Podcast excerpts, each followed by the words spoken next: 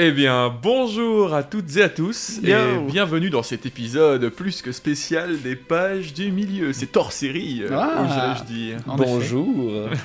Donc, je suis encore évidemment avec euh, FX Salut tout le monde. Ah, mais quelle nouveauté, fixe. Que fais-tu là? Je suis et à avec nouveau. Julien. Bonjour tout le monde. Alors aujourd'hui, évidemment, voilà, on est parti sur un format beaucoup plus détente, beaucoup plus calme, hein, donc euh, il n'y aura pas de narration en ce jour, mais nous allons répondre à plusieurs de vos questions. Euh, voilà, euh, dans cette pause estivale, avant de commencer le deuxième livre. Je dirais plutôt hivernal, mais Hivernal. soit. Mais euh, du coup, voilà. Euh, vous nous avez envoyé pas mal de questions depuis 2-3 semaines. On a fait un petit, une petite liste de certaines. Alors, il y a eu des questions évidemment beaucoup similaires entre vous, donc voilà, on va répondre une fois à chacune. Mais mais voilà, on va, on va passer au travers de vos nombreux messages et répondre à des questions. Alors, il y a des questions plus personnelles, euh, plus sur nous, sur le travail, sur notre euh, manière de, de fonctionner dans le podcast. Et puis, euh, des questions plus sur le lore, qui prendront un peu plus de temps. Donc là, on va prendre le temps de de se plonger dans la matière de certaines euh, histoires. Donc voilà, j'espère que vous apprécierez parce que on va, à mon avis, en apprendre beaucoup aujourd'hui aussi. Bien sûr. Donc voilà, les gars, je sais pas si vous avez un mot à dire avant de, de commencer, de se lancer dans. Bah oui, l'idée de cet épisode c'était de faire un petit truc euh, pour vous proposer quelque chose pendant notre pause, à- pendant qu'on puisse en même temps se reposer quelque peu de ce rythme effréné qu'on a eu depuis le début de l'année. Donc en espérant que ça vous plaise. Oui, c'est l'histoire de, de se poser un petit peu, de poser nos, nos baluchons euh, à et de, de rentrer un peu plus dans une discussion avec vous et de, de vous rencontrer, de vous laisser En venir effet. à notre rencontre. Ouais. D'ailleurs, euh, les messages étaient très gentils, hein, au-delà des questions, où il y avait beaucoup de, de remerciements et d'autres encouragements qui étaient très agréables à lire. Et nous vous remercions en retour. Bah évidemment, évidemment, évidemment. Mais on va prendre le temps de lire certains messages qui Bien sûr. étaient plutôt, euh, plutôt chouettes.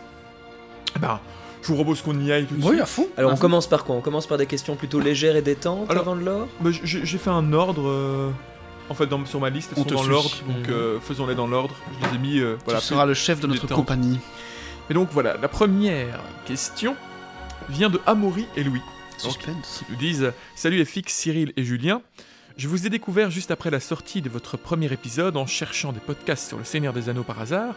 Maintenant que je vous écoute pendant que je traverse l'Amérique du Sud à vélo avec un ami depuis maintenant un mois et demi, Oh là là. c'est un plaisir de vous écouter raconter à la perfection cette histoire en incarnant les différents personnages, en chantant et en rajoutant des éléments du lore.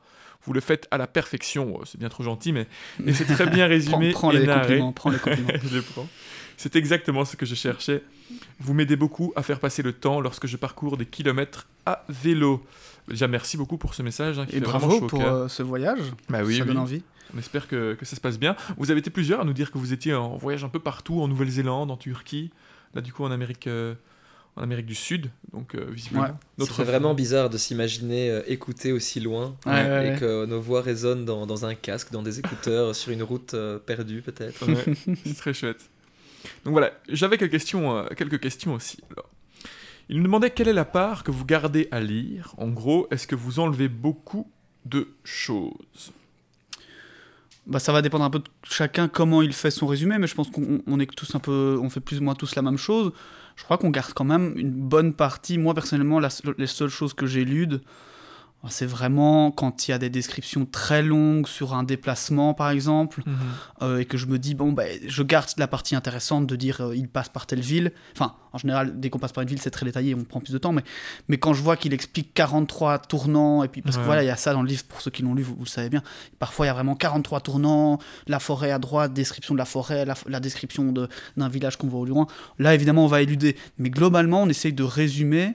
Et donc de faire en sorte que ce soit plus court, mais pas nécessairement d'éviter des informations. Quoi. Ouais, moi dans mes parties, euh, en général, je garde quand même euh, une bonne moitié, voire peut-être deux tiers selon les, les chapitres, mais je transforme beaucoup aussi, euh, les... je réécris pas mal à ma sauce. Ouais, ouais, ouais. Ouais, moi c'est ça. En fait, euh, surtout dernièrement, en fait, depuis. On avait commencé à le faire au départ, mais depuis euh, l'intervention de Jérémy, du coup, euh, l'épisode spécial qu'on a fait avec lui, où Jérémy, en fait, euh, résume les livres d'Harry Potter dans Fréquence 9 3 quarts, toujours au présent. Moi, je me suis mis à le mettre, à, à le faire. Et je pense qu'on l'a fait derrière Ouais, un ouais. peu tous.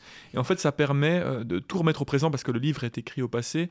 De tout remettre au présent, ça permet de remettre les choses avec nos mots, en fait, de le rendre plus à les compter, comme si on expliquait l'histoire nous-mêmes. Et c'est vrai que du coup, on garde quand même une bonne partie, mais il y a des parties en tout cas qu'on change pour les rendre plus, euh, voilà, euh, réaction narrative. plus immédiate Ouais, aussi. ouais, hein. Ouais. Oui, parce que moi j'écrivais, enfin on écrivait tous, mais au, au passé simple et au- à l'imparfait. Moi j'adore cette façon de, de faire la narration, mais c'est vrai que du coup ça peut par- parfois être fort similaire Ouais, au livre, ça. surtout qu'on va peut-être reprendre un, un mot ou l'autre pour rester propre Mm. à ce que Tolkien a dit. Mais généralement tout est, enfin tout est vraiment traduit quoi. Il y a des, parfois on prend des passages du texte, mais je pense que vous entendez dans notre narration qu'on change légèrement la Ouais. façon de parler quand c'est vraiment une partie du texte, sauf bien sûr les dialogues aussi qui sont qu'on reprend parfois. Ouais. Euh, mais oui, c'est vrai que ça permet quelque chose de plus, Alors- de plus, voilà, plus près, enfin, je sais pas comment dire, mais plus efficace, on va dire. Et par rapport au dialogue, moi, c'est pour le, pour le coup, c'est quelque chose que j'enlève beaucoup quand même, malgré qu'on en fasse une bonne partie. C'est une chose que j'élude que je résume. Par exemple, je vais commencer à dire. euh, par exemple, il y a un dialogue long entre Boromir et Aragorn. Je vais dire alors Boromir explique que tatata que tatata, alors que dans le livre, c'est pas ça qu'il est mis. C'est vraiment Boromir qui explique euh, en dialogue. Ça, parfois, on enlève pas mal. On fait beaucoup grâce à ça, et, et à côté de ça, on prend encore beaucoup de dialogues parce que parfois il y a des dialogues qui sont trop beaux, trop importants. Récemment, il y a eu toute cette discussion avec Boromir et, et Frodon qu'on a essayé de garder et vous, Voilà. et vous jouez au final. C'est ça, ouais. Ça dépend vraiment euh, si on pense que le, le dialogue a, a sa force et qu'on doit le garder, ou alors si on peut se permettre de, voilà, de le, de, le- de le narrer. Et parfois, ça marche aussi très bien. hein, Ouais, clairement, clairement. Voilà. C'est c'est vrai que globalement, on, se cherche, on s'est beaucoup cherché en fait pendant ce premier livre et on a beaucoup Mm, établi petit à petit des façons de faire. Maintenant, on va plus faire au présent. On va se mettre d'accord d'ailleurs pour une, la traduction dans, dans le deuxième livre, pour tous utiliser la même, et, euh, etc. Et donc, bah, voilà, on, on a- on trouve petit à petit les idées, on se met d'accord. Et, et j'espère que d'ici le deuxième tome, du coup, on aura quelque chose de, enfin, bien établi. On va pouvoir partir dès le début avec, euh, avec des bonnes bases et, et s'éclater là-dedans. Quoi. Ouais. Donc, pour répondre plus précisément à ta question, on garde quand même la majorité de ce qui existe dans le livre, mais on modifie la narration, on modifie la manière dont c'est c'est écrit euh, beaucoup de fois pour la rendre plus narrée. Voilà. Et rapide surtout. et rapide. ouais. D'autres choses à dire? Non. Alors, il me demandait aussi combien de livres sur cet univers existent-ils et comment les trouver?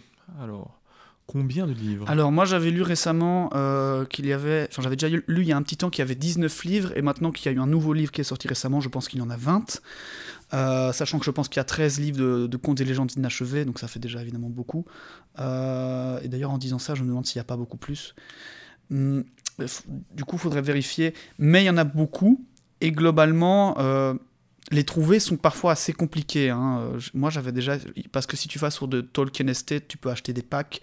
Euh, Je te dis. Enfin, je- vous pensez bien évidemment que ce sont des packs avec les livres, avec couverture en carton. Ça coûte parfois des fortunes. Hmm. Euh, voilà. Sinon, donc en français. En français, ils sont, ils sont trouvables, je pense, sur Internet ou en... Ouais, à mon avis, sur Internet, ça se trouve. hein. Et ce qui est dommage, c'est qu'il n'y a pas de belle édition en français comme ils ont en anglais. Ils ont, tu vois, Ouais. celle avec la couverture noire et un dessin très joli et épuré. Oui, bah, on a aussi tout de même une, euh, la couverture de la, le- du Hobbit, d'une nouvelle é- édition qui ressemble fortement à celle de la version anglaise et qui est du coup euh, une, une peinture, un dessin de, Ouais, ouais, ouais. de la montagne d'Erebor. Donc euh, il y a quand même du travail par rapport à ça. Peut-être que c'est en train de bouger petit à petit. Mais après, c'est des éditions qui coûtent aussi euh, di- directement plus cher. hein. Ouais, ouais. C'est les grands que- formats euh, qui coûtent 50-60 euros pour le livre. Parce qu'en en français, pour le coup, moi, je trouve que c'est, enfin, au pile poil au moment où j'ai acheté, ils, ils changeaient d'édition et de traduction. Donc, j'ai même eu des livres dans une traduction, d'autres dans l'autre. Enfin, c'est un peu le bordel. Et c'est vrai que c'était dur de trouver, voilà, quelque chose d'un peu global sur euh, Seigneur des Anneaux, Hobbit, Silmarillion et même maintenant les autres. Et j'ai vu notamment, euh, bah, justement, l'édition anglaise dont je parlais. Maintenant, ils ont, voilà, la bataille de Gondolin, euh, l'histoire de Numénor. Je, je sais pas si c'est les noms Ouais. exacts euh, des livres, mais c'est en tout cas les livres qui parlent de ça. Mhm. les fils de Urine dont on a parlé aussi, tout ça était sous la même couverture et, et- et pour un prix relativement modeste quoi. C'était pas ceux en carton Mhm. magnifiques que vous pouvez acheter. voilà. Mais pour répondre à la question. Globalement, il y- a bien une une vingtaine de livres entre ceux qui ont été édités par Tolkien, son fils, et ceux qui sont maintenant édités par des, des professeurs, on va dire des spécialistes, euh, etc. Quoi. Alors, il nous posait encore une autre question. Est-ce que vous comptez avoir d'autres invités, comme par exemple Jill, qui est une streameuse française et qui s'y connaît beaucoup sur cette œuvre? Alors, Moi, pour le coup, je ne la connais pas. Alors moi, je, je la connais de nom, mais je ne savais pas du tout qu'elle était. euh, je- ah, moi, je suis pas très, très Twitch, etc., donc je regarde pas beaucoup de streams. Donc, je, toi, tu la connais sûrement, FX Non, pas du non, tout. pas du tout. Je, je- je- je- t'ai parlé de Twitch une fois ou deux, mais j'y vais très rarement. Non, mais c'est parce que je vois qu'il est ouvert derrière toi. Et du coup, euh, ben, c'est la seule fois où il y allait, comme par hasard. et du coup, euh, il est vraiment ouvert derrière lui. Ouais, c'est vrai, c'est vrai. Non, non, mais j'y vais, j'y vais, mais je- très rarement, quoi. Ok, mais du coup, euh, moi je la connais pas, mais après je sais que c'est une grosse streameuse. Si elle était, si elle, euh, elle était vraiment fan de Seigneur des Anneaux et qu'elle elle, elle accepterait de venir, évidemment, nous ce serait avec plaisir. euh, ça, on va pas, on va pas, on va pas refuser. Mais oui, alors on a, on a, de, on a envie de- d'avoir d'autres invités. Euh, on a des idées. c'est pas toujours évident de les contacter, Ouais. les personnes qu'on voudrait avoir. Donc voilà, on essaye. Euh, mais dès qu'on a la possibilité, on le fera encore, évidemment. Et si vous avez des idées, du coup, n'hésitez pas, parce que ça, en soi, c'est une très Ouais. bonne idée. Euh, pourquoi pas, oui, on peut essayer de la contacter un jour. Allez sur ses, ses streams, euh, envoyez-lui des messages en disant écoutez les pages du milieu, écoutez les pages du milieu, et peut-être qu'elle nous connaîtra comme ça. je sais pas. Il, il faut que ce soit elle qui ait envie de venir, plutôt que nous qui l'invitons. Oui, parce que Donc, si euh, on vient, euh, elle est telle- je crois que c'est vraiment huge. Je pense que c'est vraiment Ouais, une grosse ouais. streameuse et je pense que si on, on y va comme ça, elle va nous juste nous prendre. euh, Ouais, j'imagine. Quoi qu'on a une chouette petite audience, mais par rapport à elle, c'est rien quoi. Ouais, il faut pas, voilà, il faut le prendre pour. Enfin, c'est- J'espère que le travail qu'on fait est suffisamment bon pour que ça intéresse n'importe quel Oui, oui. professionnel ou, ou même semi-professionnel. Donc voilà, c'est en tout cas dans nos plans euh, d'avoir d'autres invités, mais encore une fois, c'est toujours une question de bah, d'accès à ces personnes. Alors, euh, il nous demandait encore une dernière question. Il nous demandait quel métier on fait en dehors des podcasts et est-ce que ces podcasts nous rapportent un peu d'argent? Alors, pour la deuxième question, est-ce que ces podcasts nous rapportent un peu d'argent? On va d'abord répondre à celle-là parce que la seconde, qu'est-ce qu'on fait dans la vie? Vous avez été beaucoup à nous la demander, donc on j'ai va- vu qu'il y en avait pas mal, ouais. on va, on, va, on, va, on va le dire une bonne fois pour toutes, mais du coup, est-ce que ça nous rapporte de l'argent, les gars? Des tonnes, des tonnes. on est, on est riche, non? Attention, fais gaffe, t'es assis sur euh, ton Yves Saint-Laurent. bah écoutez, non, ça nous rapporte pas spécialement de sous. Euh, on a des légers revenus euh, via les plateformes euh, sur On lesquelles commence, vous regardez qui, qui ont été Ouais, mais- pour la première fois à hauteur de combien? C'était 10 à euros. hauteur de euh, voilà, 10 euros, euh, 10 ce que euros. nous coûte euh, un peu plus la, ce que nous coûte l'hébergement sur la plateforme Ocha en fait. Ouais, donc en gros, on, on ne gagne rien, même on, on y met encore un peu de notre poche, hein, parce que voilà, faut savoir que l'héber- enfin, l'hébergement euh, coûte, puis on a évidemment investi dans du matériel aussi au départ, donc au final, euh, on est vraiment en négatif sur ce que ça nous rapporte, Ouais, mais ça nous rapporte autre chose. bien là. sûr. Bah, le but a toujours été de se retrouver entre amis autour de l'œuvre et pas de, enfin voilà, pas de faire de l'argent à outrance. Maintenant, si bah, l'idée c'est de pérenniser un peu le projet, si on arrive à rembourser nos frais, ce serait incroyable, quoi. Ouais, et d'ailleurs, en parlant de ça, vous, en tout cas, un- une de nos auditrices nous avait envoyé euh, il, y a, il y a peu, euh, peut-être un mois, un message où nous demandant si on comptait euh, ou si on avait déjà une plateforme comme Tipeee ou euh, Patreon pour pouvoir euh, recevoir des dons de la part de certains auditeurs ou auditrices.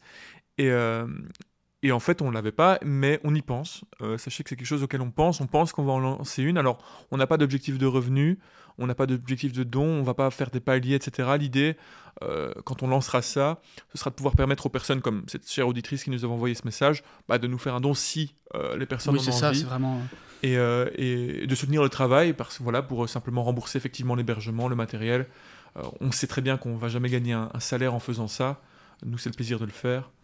Mais Mais voilà, c'est vraiment ceux qui se disent, comme, comme cette auditrice nous avait dit, euh, Ah, j'aim- j'aimerais bien en fait pouvoir vous remercier de cette façon-là.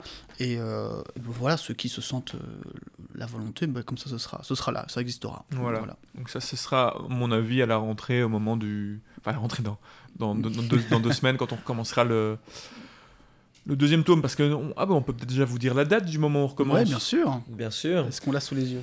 Ah, il faut sortir le calendrier C'est le 9 mars, non? 10, 12 mars. Le 12 mars, le dimanche 12 mars? Dimanche 12 mars, nous Voilà. reprenons du service. Voilà, dimanche 12 mars, donc vous aurez la sortie du premier épisode des deux tours, et nous serons donc euh, de nouveau actifs toutes les semaines. Ça aura fait un, un vrai mois, un vrai mois Voilà. de pause.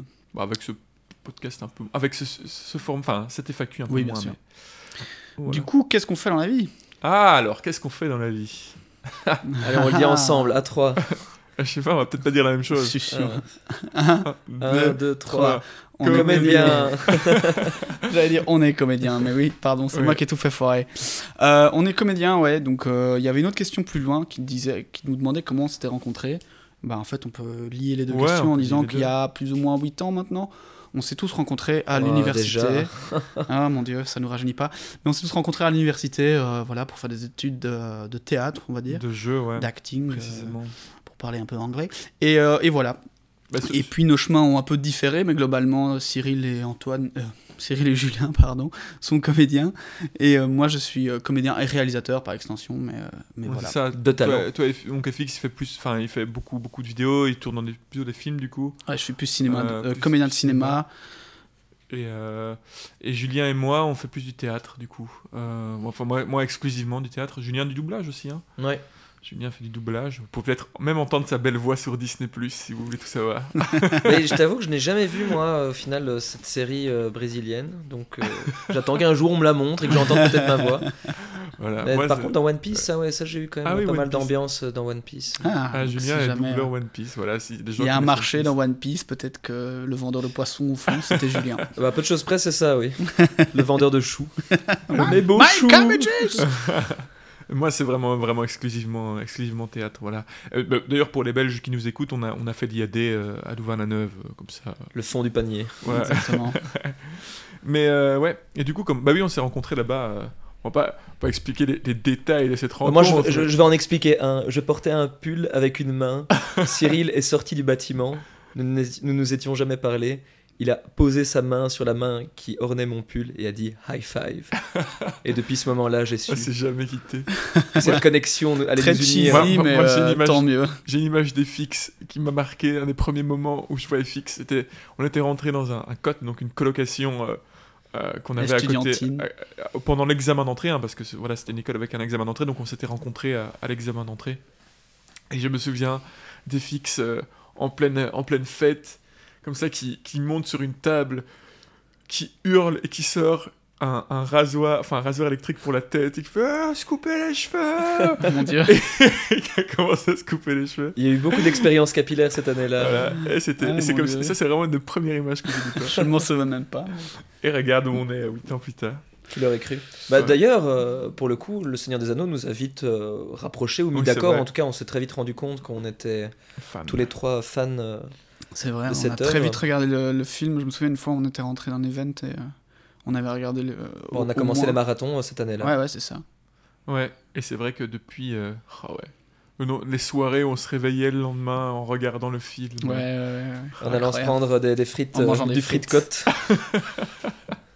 C'était le bon temps. à moitié dévêti dans le lit. j'en dis trop, peut-être, j'en dis trop.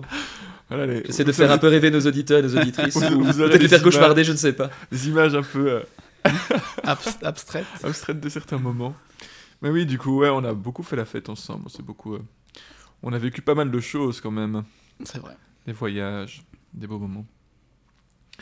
Donc voilà. euh, Mais voilà, donc c'était tout pour les, les questions d'Amaury et euh, Louis. Ah, donc à qui on souhaite un très bon voyage euh, Bah oui, tout à fait. Très bon voyage du à eux. Sud. Ouais, ouais, à fond. Profitez passe bien. Merci pour vos questions. Ouais, profitez bien. Alors on peut passer directement à la personne suivante. Alors on a eu des- un message de Paul qui nous demande quel matériel on utilise. FX, euh, je te laisse répondre. Alors, je pense que la question d'après, c'était quoi justement? Parce que c'était. Enfin, il Il, demandait, euh, bon, non, après il demande encore ce qu'on fait dans la vie, mais du coup. Ah oui, oui, bah, en je sais pas, j'avais l'impression qu'il avait demandé si on avait eu euh, tout, tout le matériel d'emblée ou pas. Ah mais on peut, tu peux le dire. hein. Enfin, soit. Non, mais voilà, on utilise en fait deux micros, on va dire de podcast, deux micros profes- professionnels Shure. Euh. Shure, de la max- marque Shure. Ouais, qu'on s'est Euh, qu'on a acheté quasiment dès le début du podcast. euh, voilà, c'est quand même un petit prix, mais on s'est payé ça. Et euh, en fait, moi, je possédais déjà une, une carte son Behringer, je possédais déjà un micro de son Sennheiser. On a du, enfin voilà, parce qu'on on travaille, on est tous un peu comme un musicien, on travaille comme moi je disais dans la vidéo, etc. Donc on avait déjà un peu une base. Euh, on a juste racheté des micros un peu plus, d'un peu de meilleure qualité, et Ouais. puis on s'est lancé quoi. Il nous reste un micro à changer, mais voilà, dites-nous si vous entendez une différence entre l'un des micros, on dira pas. D'après vous, qui a pas, le ouais, micro différent Ouais, Et euh, si pas, bon, voilà, c'est que ça fonctionne très bien comme ça. ouais. ça a l'air. Mais, on, avait, coup- on avait globalement déjà les capacités techniques minimales pour, pour Ouais. se lancer sans être perdu complètement. Bah, on peut en profiter peut-être pour passer un petit coucou à Igor qui nous a dépanné pendant Oui, c'est premiers vrai, épisodes vrai, avec son vrai. micro euh, de, de rechange. Donc euh, coucou Igor, si tu nous écoutes euh, Ouais. encore ou, ou pas, je ne sais pas. Mais merci à toi en tout cas, tu nous as bien aidé au début. Mais du coup, en fait, euh, comment ça fonctionne vraiment spécifiquement? Donc, on a les trois micros qui sont branchés euh, donc sur une carte son externe, hein, un Behringer, et puis ensuite, pour ceux qui savent, bah, voilà, ça, a été, c'est- ça va dans un ordinateur fixe, et on enregistre avec le logiciel Ableton, voilà, logiciel de production musicale, assez facile à utiliser. Et on monte d'ailleurs tout euh, sur Ableton. Et c'est d'ailleurs ça qui nous a permis de- d'enregistrer l'épisode avec Jérémy sans qu'il soit présent avec nous. Ouais, Il était présent en, en Zoom, il était à Ouais, Paris et nous nous étions dans la chambre des fixes à Bruxelles Ouais. et vous n'y avez vu que du feu. Ouais, du ouais. feu de Kazad. Après, on a récupéré sa piste audio de son micro directement, donc on avait voilà, son son on a très un peu très clean. triché. Donc ça faisait comme si on était tous ensemble, mais on ne l'était pas vraiment. Ah, ah on C'est vous a la bien magie. hein La magie du montage. Voilà. Et du coup, euh, il nous demandait euh, qu'est-ce qu'on faisait dans la vie? Mais donc ça, on vient de le dire. On est 1, 2, 3. Mais Comédien. comédien. Et il nous disait, du coup, merci à vous de votre travail. Vous me permettez de redécouvrir l'œuvre, l'univers et le making-of autour de l'œuvre, les corrections, les ajouts, le travail de Christopher Tolkien qui complète celui de son père de façon simple et claire. Mais ça, c'est très gentil, Paul. Merci beaucoup. Euh, c'est l'objectif, hein, vraiment. Alors, nous avons une question d'Alexandre qui nous demande si vous étiez une espèce, elfe, homme, nain ou orc, vous seriez laquelle et de quelle tribu Et à quel personnage en particulier vous identifiez-vous? Ah, ouais, ça, ouais, c'est. Eh bien, moi, je l'avais noté car j'y avais longuement réfléchi. Moi, j'ai un peu réfléchi et j'étais fort bloqué. Parce que je, je m'identifie pas nécessairement à Aragorn, mais je sais que c'était lui que. Non, c'est vrai, non. par- Quand j'étais petit, je jouais parfois Boromir et Legolas aussi. Donc, euh, Boromir, ah vraiment? Waouh. Ouais, ouais, ouais. Fou ça. Ouais. Moi, je me serais jamais identifié à ce traître. Mais enfin. Comme Ah, tu y vas. Non, mais ouais. Ah, par contre, une race, ouais. Je pense qu'il y a rien à faire. La race elfique me, me, fascinera toujours, mais. euh, toutes les autres sont trop chouettes. lisse, quoi. Ouais, bah, je dirais. En fait, moi, je dirais, pour être exact, euh, je dirais plutôt Numénorien, si on peut considérer ça comme une race, euh, malgré tous les défauts qu'ils ont eu. Je pense que Numénorien, j'ai toujours trouvé ça plus, euh, plus Ouais. stylé, quoi. C'est vrai. Et personnage, du coup, auquel tu t'identifies Ah, ça, j'aurais vraiment du mal à dire. euh. J'ai cette, Je me disais que tu t'identifiais de- un peu à Grima quand même. euh, en off, tu me disais ça. Non, mais j'ai cette idée de. Pour moi, c'est trop. Je peux pas m'identifier à des personnages comme Boromir, Aragorn et tout ça qui sont beaucoup trop, Trop trop, grands. et tout. Donc je dirais plutôt un Pipin, je pense que ça me correspondrait Ouais. plus. Ou même Sam, même si, voilà, le- bon évidemment. Pipin, le- Ouais, je pense que ce serait un Pipin. Un Un- bon pas un. Merry, j'espère, mais un Pipin. Je pense. Non, que- Moi, je pense que ça va bien. Ouais, ouais, merci, ça me fait plaisir. Oh, vous me regardez, c'est à moi, je, je me lance. bah, moi, je ne m'attendais pas à donner cette réponse parce que je la trouve un peu cliché en fait. Mais si j'étais une espèce ou une tribu, bah, j'aimerais bien être un elfe sylvain parce que ça change. euh, et ce serait quand même une chance d'être euh, Ouais. un être euh, si magique, surtout maintenant en relisant le livre, de se rendre compte de toute la magie qu'il dégage et tous les effets qu'ils ont sur la nature. Je trouve ça assez beau. Et malgré tout, avec cette mélancolie chez les elfes, je sais pas, il y a quelque chose qui, qui Mhm. m'attire, un certain mystère. euh, ah, plutôt un, un elfe sylvain, du coup, du côté de chez Legolas, ou voir de la Laurienne, mais la Laurienne, je trouve que c'est quand même un peu déprimant. Ouais. Donc euh, je me sentirais peut-être mieux du côté de, des bois, avec ces, ces prisons euh, desquelles Gollum s'échappe. Et du coup, un personnage?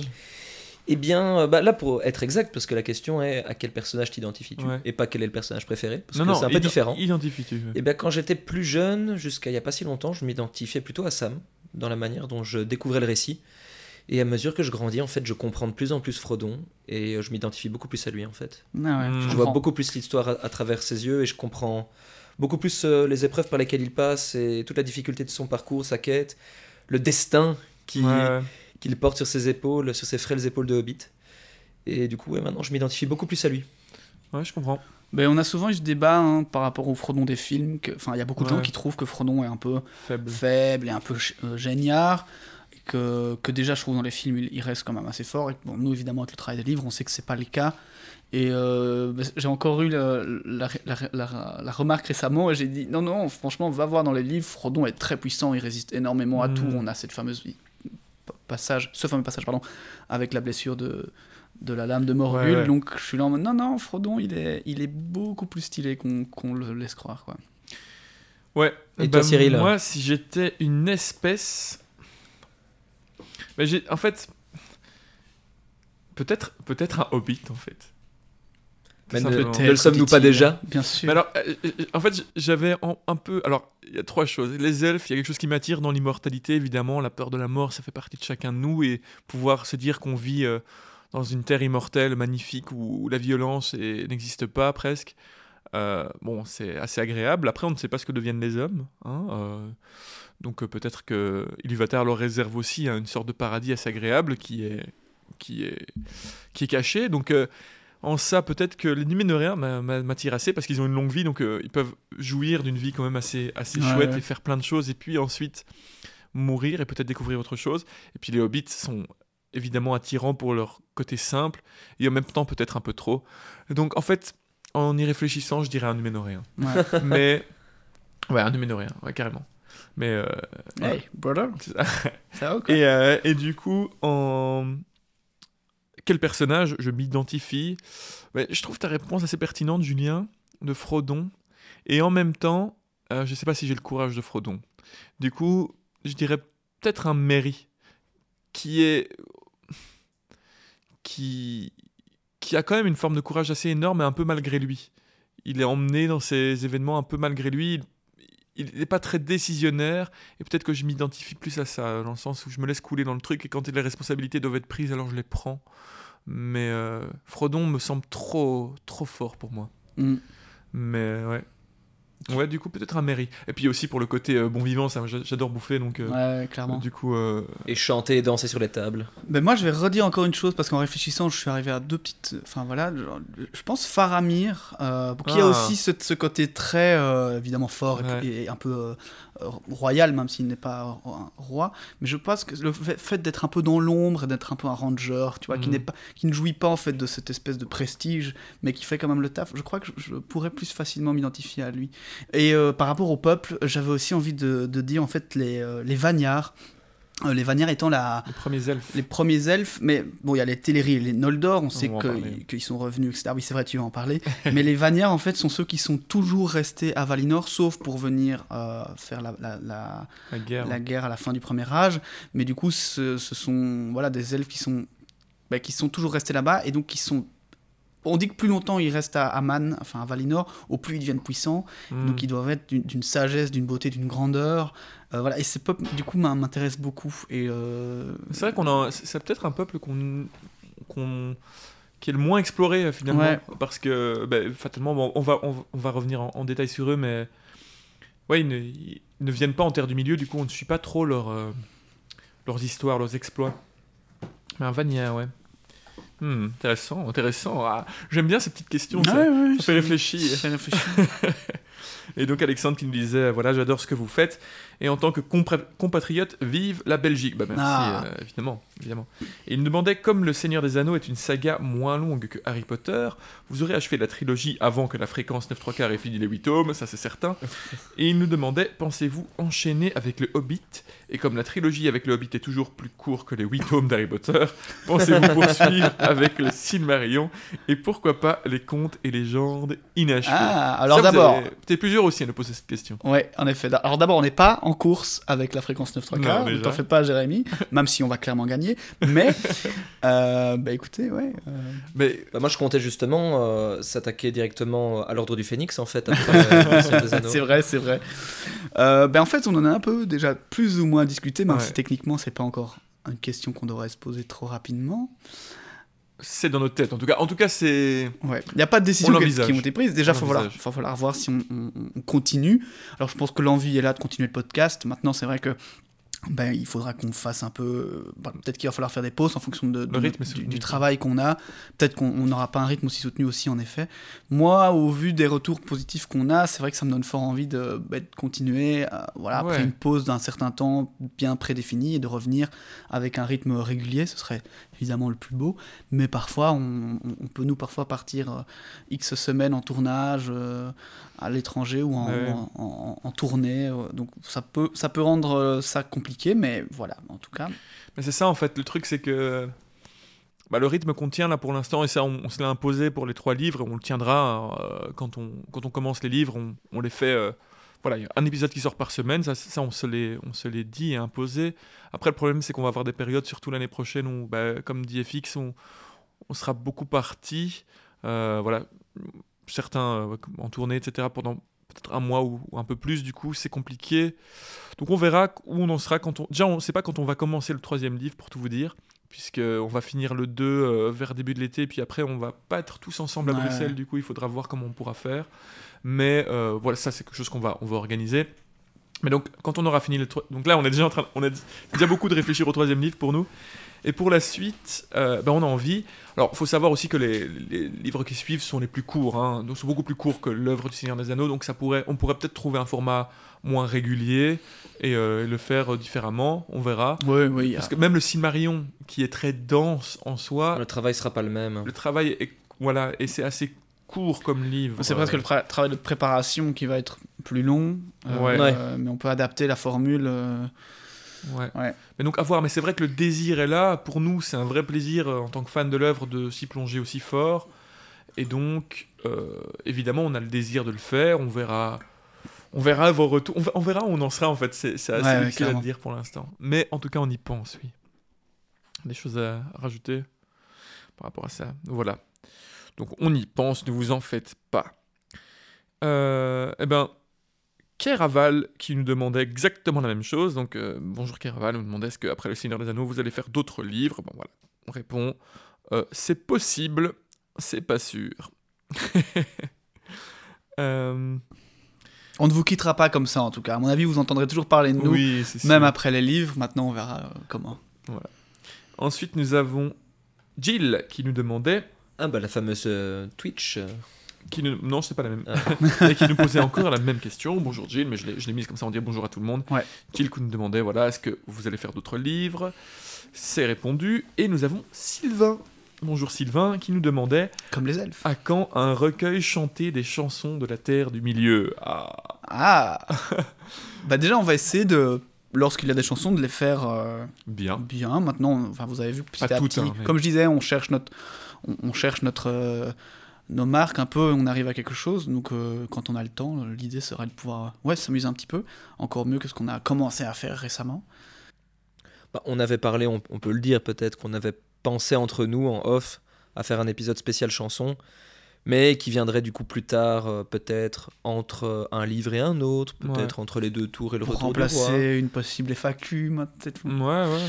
Parce Oui, que, voilà, ça va nous demander du temps à bien préparer, même si on, on va commencer à se faire la main sur les, les chansons au fur et à mesure. Ça a déjà commencé d'ailleurs. Ouais, ouais. On commence à s'y faire un peu.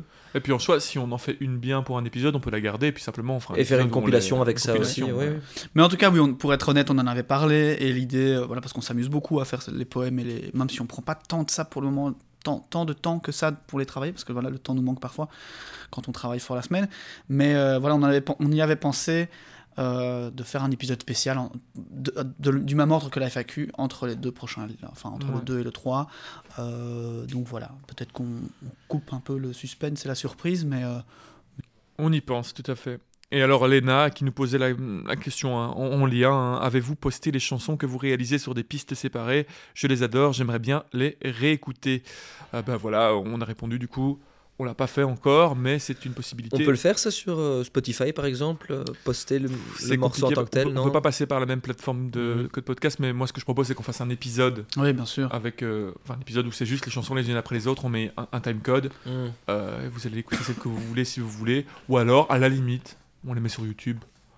Euh, ça c'est aussi possible. Bah, moi je trouve qu'un un, ép- un épisode complet. Un épisode, ça me semble assez adapté, voilà. Mais donc voilà, Léna, euh, ce sera peut-être le cas dans quelques temps. Je ne m'avance pas encore. Voilà.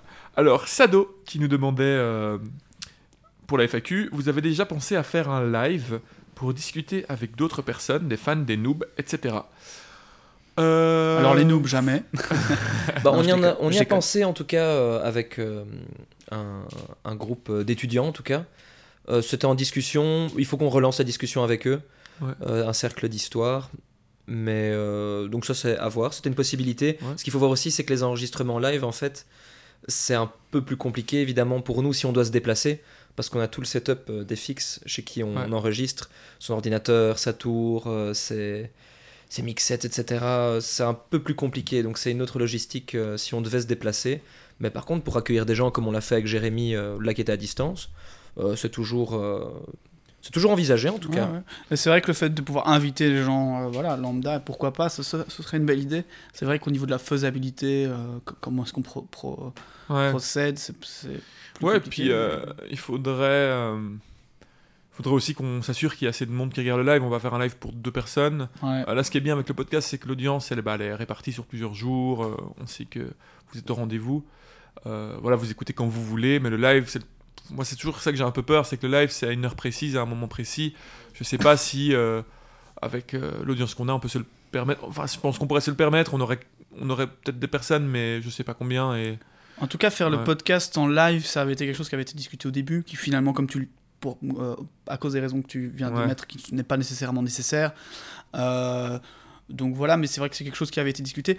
Et outre le fait de faire un live, peut-être au moins des invités, je pense qu'on va, si ça vous a plu, en tout cas avec Jérémy, ou même si c'est peut-être des amis à essaye, nous ou des connaissances qui s'y connaissent très bien, on va, on- je pense qu'on peut essayer d'en refaire un petit peu plus d'ici la fin Ouais. des, des deux prochains livres. Bah, ça pourrait être une occasion aussi d'enregistrer, de faire un live, de le laisser euh, en libre accès par la suite, où on, montre, on montrerait comment on enregistre notre épisode, Ouais. et ensuite bah, de poster l'épisode, monter, euh, bien, bien calibré, etc. Comme ça, on voit un peu les coulisses, à voir si vraiment si c'est- ça a beaucoup d'intérêt. Est-ce que ça a de l'intérêt, voilà. Pour tout vous dire, ce que vous n'entendez pas dans l'épisode monté, c'est les bafouillages et le fait qu'on reprenne des phrases de 5 fois. Ou les gros blancs de 30 secondes parce qu'on cherche un truc. Ouais, parce qu'on a le regard vitreux dans le vide, parce qu'on ne comprend plus où on en est. Ou le moment où FX doit aller pisser. Enfin voilà, c'est toujours. Pourquoi je prends cher Il l'a dit. C'est toujours, voilà, donc c'est pas très intéressant. Parce je dois aller réalité, pisser. euh, ce qui se passe en off. Mais, euh, mais donc voilà, on n'y pense pas trop à faire un live pour l'instant, pour, pour répondre à ta question précisément. Euh, si un jour euh, il y a une raison suffisante de le faire, pourquoi pas, mais c'est vrai que c'est pas dans nos priorités. Ça, on peut le dire. Et il nous demandait du coup avec quel vin on peut accorder le pain de seigle? Eh ben, j'en sais rien. Je ne sais pas, Tu je suis pas, fait tes recherches? J'ai pas fait mes recherches, je suis désolé. Eh bien, moi, j'ai envie de dire, avec du vin rouge, de toute façon, le vin rouge va avec tout. Mais... Pour revenir sur le, le running gag, euh, je sais qu'ils font du très bon vin, vin- du très bon vin pardon, en Nouvelle-Zélande. Ouais, bah, ma Euh. sœur, euh, d'ailleurs, bisous à eux, euh, qui nous écoutent de là-bas, et ils travaillent pour l'instant dans un vignoble Ah, bah. euh, néo-zélandais. ouais. Ah ben, on vous fera un petit post Ouais. avec euh, le nom de ce vignoble j'espère que ça passera. Ouais. Je m'y connais vraiment pas beaucoup d'ailleurs, on avait reçu un, un message d'un, de quelqu'un, mais peut-être qu'on va le lire après, qui était euh, aussi en Nouvelle-Zélande. Ça m'a fait beaucoup rire, puisque. Enfin, rire, ça m'a fait sourire, euh, puisque ma sœur y est aussi, donc euh, peut-être vous n'êtes pas loin l'un de l'autre, ce serait marrant. Sur les traces. Alors moi, je, je fais quand même une brève re- recherche sur mon moteur de recherche euh, préféré, euh, Google. Je vois ce qu'il conseille euh, du muscadet ou du sauvignon blanc, de Touraine pour être plus exact, pour accompagner un pain de seigle. Ouais, mais voilà, comme ça, ça doit, tu auras ta réponse. euh, Quand tu pourras faire tes marathons euh, avec la nourriture euh, du film, tu pourras accompagner ça. À la mode de Bretagne, pour revenir à nos premiers, nos premiers épisodes. Mais du coup, merci euh, pour ton message. Alors, suivant, nous avons, on va partir peut-être dans des choses un peu plus, plus profondes, on va voir. Euh, donc, c'est Jessica qui nous dit eh, Salut les mecs, j'espère que tout va bien de votre côté. Est-ce que tout va bien? Ouais. Tout va très bien. Tout va bien. Merci pour le Destinception qui m'a fait bien rire dans le métro parisien. Euh, c'est toujours Julien. Petite réflexion concernant la sagacité de Sam. Il s'appelle pas Sam Sagas pour rien. Mais oui, mais ça j'ai adoré quand j'ai lu ce message. Enfin, j'ai quelqu'un qui me comprend et qui comprend les jeux de mots. C'était fait exprès, mais vous ne l'aviez pas compris, vous, Cyril et FX. Nous on te Euh. comprend, c'est juste qu'on rigole pas, c'est pas la même chose. Ah, c'est donc ça. Et concernant la créature à croupeton, au tout début, moi je pense plutôt à Quirrell, Voldemort. Sinon, bah ça c'est vraiment. Je pense qu'on l'avait dit. hein. Ouais, Ça, fait, ça fait penser vraiment effectivement à cette image qu'on a dans Harry Potter à l'école des sorciers là. quand il est dans la forêt interdite Ouais. et qu'il flotte comme un spectre. D'ailleurs, j'ai jamais compris si c'était vraiment Quirrell ou seulement Voldemort, parce qu'il s'envole comme ça. Donc, je, je- Mais en même temps, Voldemort, il n'a pas de forme humaine à ce moment-là, donc peut-être que c'est juste Quirrell qui arrive à s'envoler, je, je, je sais pas. En tout cas, la référence de Harry Potter pardon, de l'épisode aura été faite. Tout à fait. Alors, comme promis, voici quelques questions pour votre prochain épisode FAQ. Alors, le projet de podcast concerne uniquement, entre guillemets, aha, de Le Seigneur des Anneaux, c'est elle qui écrit ça, qui est déjà énorme, où il y a dans l'esprit l'ensemble de l'œuvre liée, pour l'interrogation. Si oui, pourquoi ne pas avoir commencé du début? Donc depuis, euh, je suppose que tu veux dire du, du Hobbit ou du Silmarillion. Alors pourquoi? Eh bien, même si euh, c'était envisageable, on, on se disait depuis le début, si ça marche bien et que ça nous plaît, on pourra en faire d'autres. On s'était dit que de base, on allait faire Le Seigneur des Anneaux, point. Et que c'était surtout cette œuvre-là qui nous intéressait, vu que c'était vraiment une aventure qui se suivait, Ouais. que ça suivait la sortie de la série Amazon par ailleurs, et que c'était. On pouvait définir quand ça allait commencer, quand ça allait euh, finir beaucoup plus facilement. Mais oui, en tout cas, comme on disait précédemment, on envisage totalement euh, d'enchaîner sur d'autres histoires. Parce que c'est vrai que, comme elle le dit, ça ne s'arrête pas au Seigneur des, des anneaux. On, on- on fait ça évidemment pour découvrir, enfin, Ouais. pour, pour repasser Là- par les, les livres, mais pour découvrir l'univers étendu. Donc, on aurait très bien pu décider, décider de commencer vraiment dans, leur- dans un certain ordre chronologique. Je pense qu'il y avait une volonté juste de prendre le plus gros aussi, le plus. Ce qui avait le C'est le plus populaire aussi. Oui, hein. la, la plus, le- Ouais, la c'est meilleure. l'histoire euh, principale. Les, les meilleures chances, de- oui c'est ça, l'histoire principale, est-ce qu'il y avait les meilleures chances de fonctionner en entre guillemets, et d'intéresser tout le monde? Mm. C'est vrai que On aurait Hobbit- commencé avec le Silmarillion, ça aurait peut-être été un peu plus, Oui, un et peu plus limité Hobbit, comme Silmarillion euh, sont un peu plus niche que le Seigneur des Ouais. Anneaux. C'est voilà, c'est le Seigneur des Anneaux, c'est clair, Et tout le monde est puis- sur la même. euh, Et puis normalement, Page. si tu t'intéresses à l'œuvre de Tolkien, tu commences par le Seigneur des Anneaux. Ouais. Normalement, quand tu rentres en rapport avec Tolkien, tu commences par le Seigneur des Anneaux, c'est son œuvre monumentale, c'est son centre. Et ensuite, ce qui est très bien, c'est qu'en fait, de par cette œuvre-là, elle ouvre à plein de choses. C'est son Nouveau Testament, hein, pour essayer Oui. de faire des, analyses, Non mais c'est vrai. Non mais oui, c'est vrai parce que des déjà les- analogies religieuses. Les appendices de fin de livre sont, sont vraiment très très fournis et vous avez bien vu que même si nous on fait parfois des, des- enfin on, on va voir un peu à, à droite à gauche parce que c'est le but du podcast rien que dans le livre en fait il y a tellement de Ouais, références à d'autres à d'autres histoires à Elberet mais vraiment parfois il y a Ouais. énormément d'informations qu'on pensait être de l'univers étendu et d'avoir entendu d'un jeu ou quoi que ce soit alors qu'en fait non Mhm. c'est écrit tel quel dans le livre Mais d'ailleurs, nous, en fait, ce qu'on fait euh, concrètement, c'est qu'on aborde normalement que les sujets qui sont évoqués dans le livre. On va pas ab- aborder les personnages qui sont, qui sont, qui existent dans le lore, mais qui ne sont pas abordés dans les chapitres qu'on traite. C'est juste que quand on lit les chapitres, euh, ben, à un moment, ils vont faire une référence à quelque chose, et du coup, hop, on, va, aller voir on et va aller voir. Mais et c'est déjà rien qu'en faisant ça sans aller voir plus loin c'est énorme. Euh, c'est déjà énorme parce qu'évidemment la volonté d'aller voir plus loin, euh, elle, elle est là. On pourrait faire presque que des épisodes hors série sur plein de Mhm. personnages, mais rien qu'avec ce qu'on a déjà, euh, Ouais. Erendil, Glorfindel, enfin vous vous souvenez, c'est déjà, c'est déjà très conséquent. Quoi. Alors, elle nous demandait aussi euh, si on avait donc fait des études de littérature, cinéma, théâtre, média, en tout cas jolie prestation. On a répondu effectivement, on est 1, 2, 3 Comédien. La prochaine, on en dit une autre.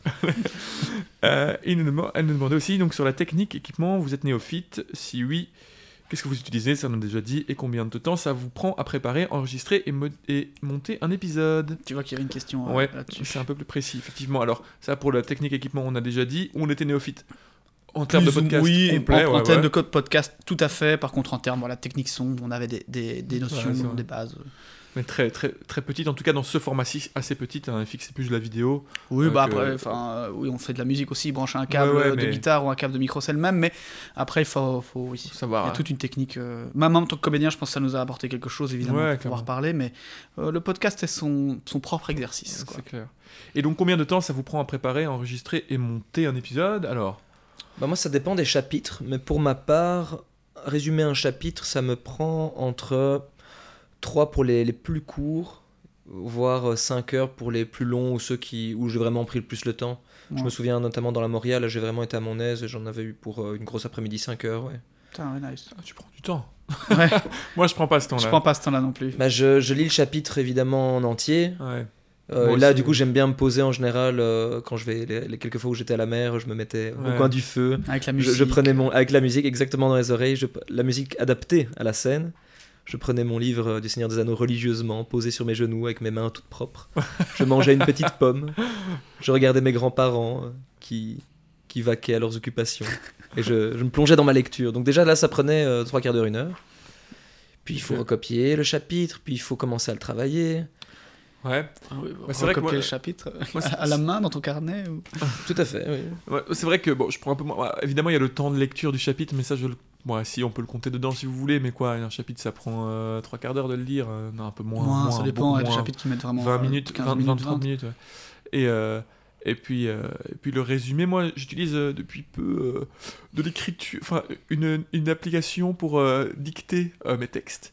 Donc elle n'est pas toujours très précise, donc je repasse Oh un que petit peu non. dessus, mais euh, ça m'aide quand même niveau euh, rapidité d'écriture, ça va quand même beaucoup plus vite. Et puis en fait, ce qui est difficile quand on fait le, le résumé, c'est de savoir ce qu'on va garder, comment on va transformer une partie en narration, et ça m'aide de juste le, le dire oralement déjà, plutôt que le taper. Ouais, moi c'est vrai que j'ai essayé ce truc-là. C'est ça. Parfois mon cerveau est d'accord et, et avec la, la machine et du coup ça fonctionne bien et parfois euh, ça sort pas plus, fa- plus facilement.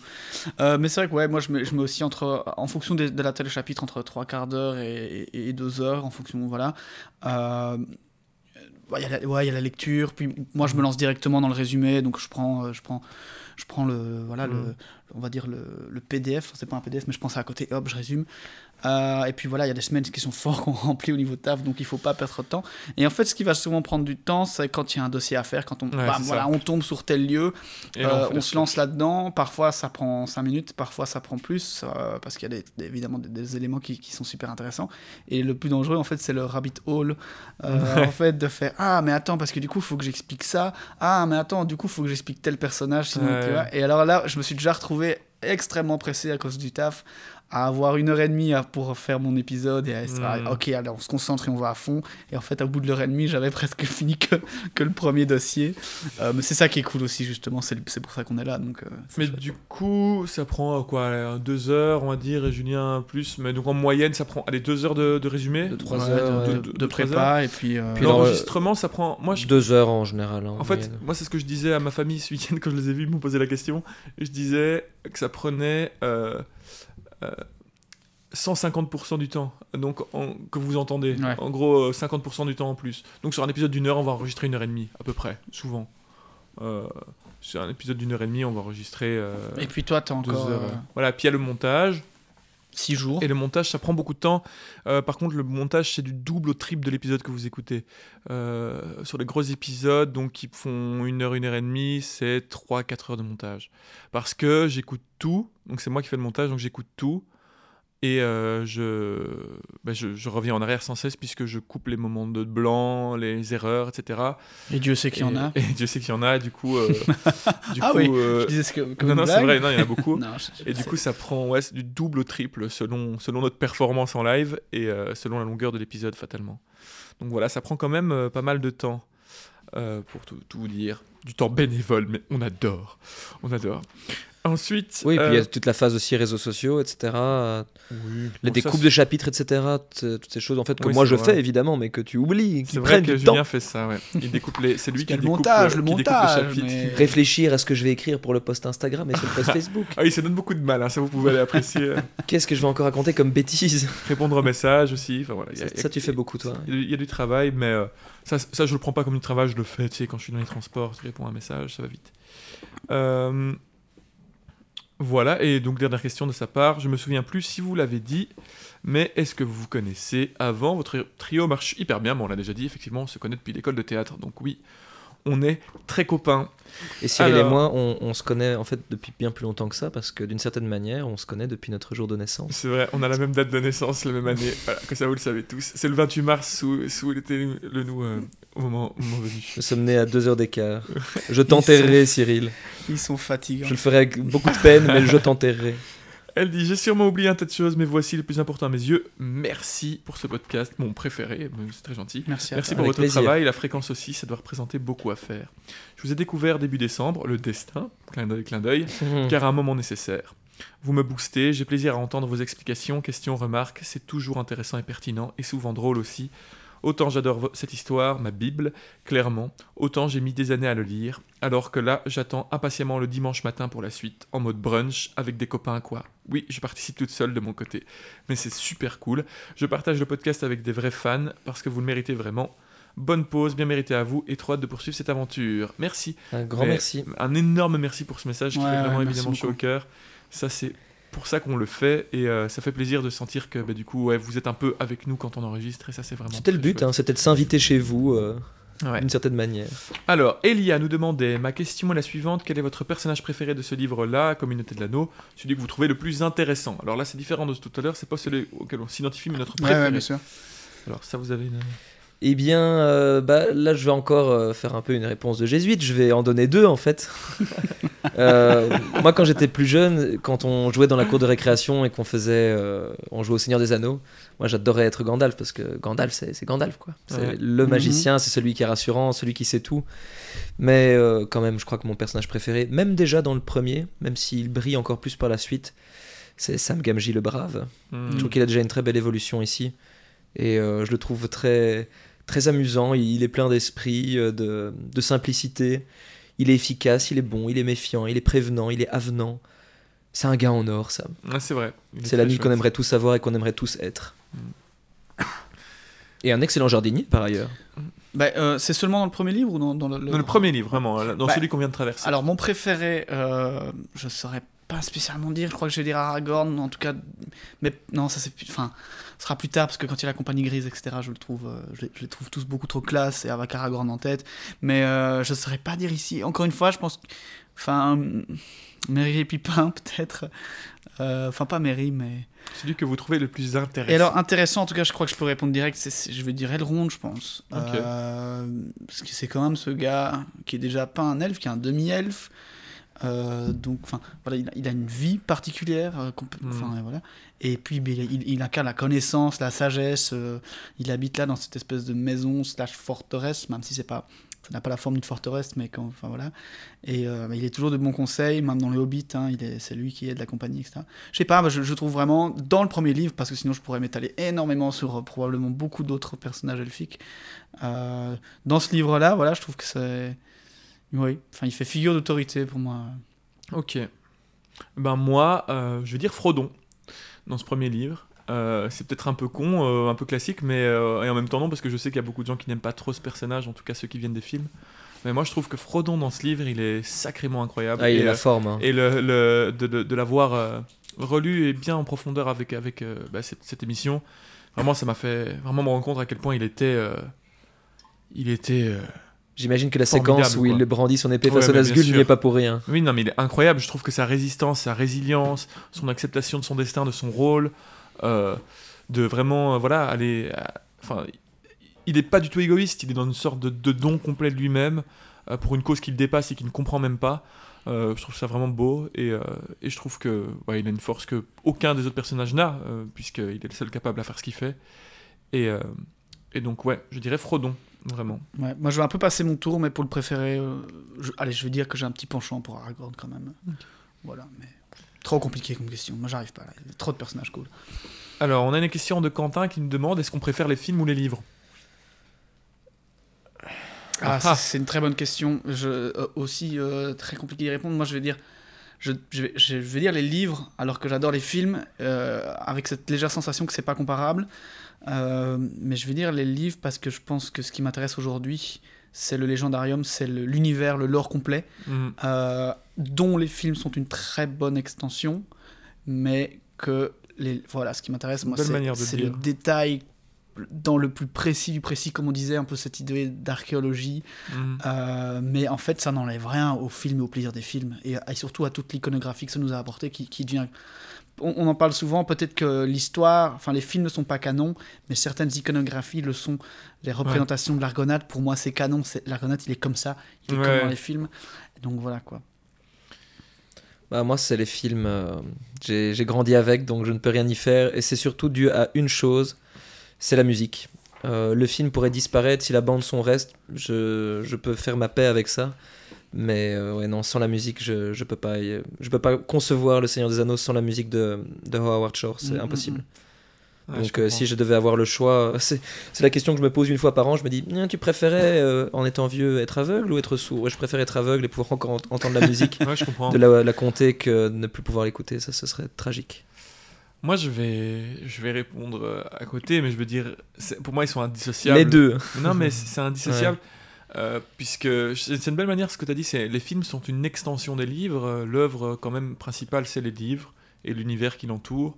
Les films sont une extension, sont une part, sont une démonstration d'une infime part de l'œuvre qui est magnifiquement faite. Effectivement, les, les musiques sont absolument merveilleuses.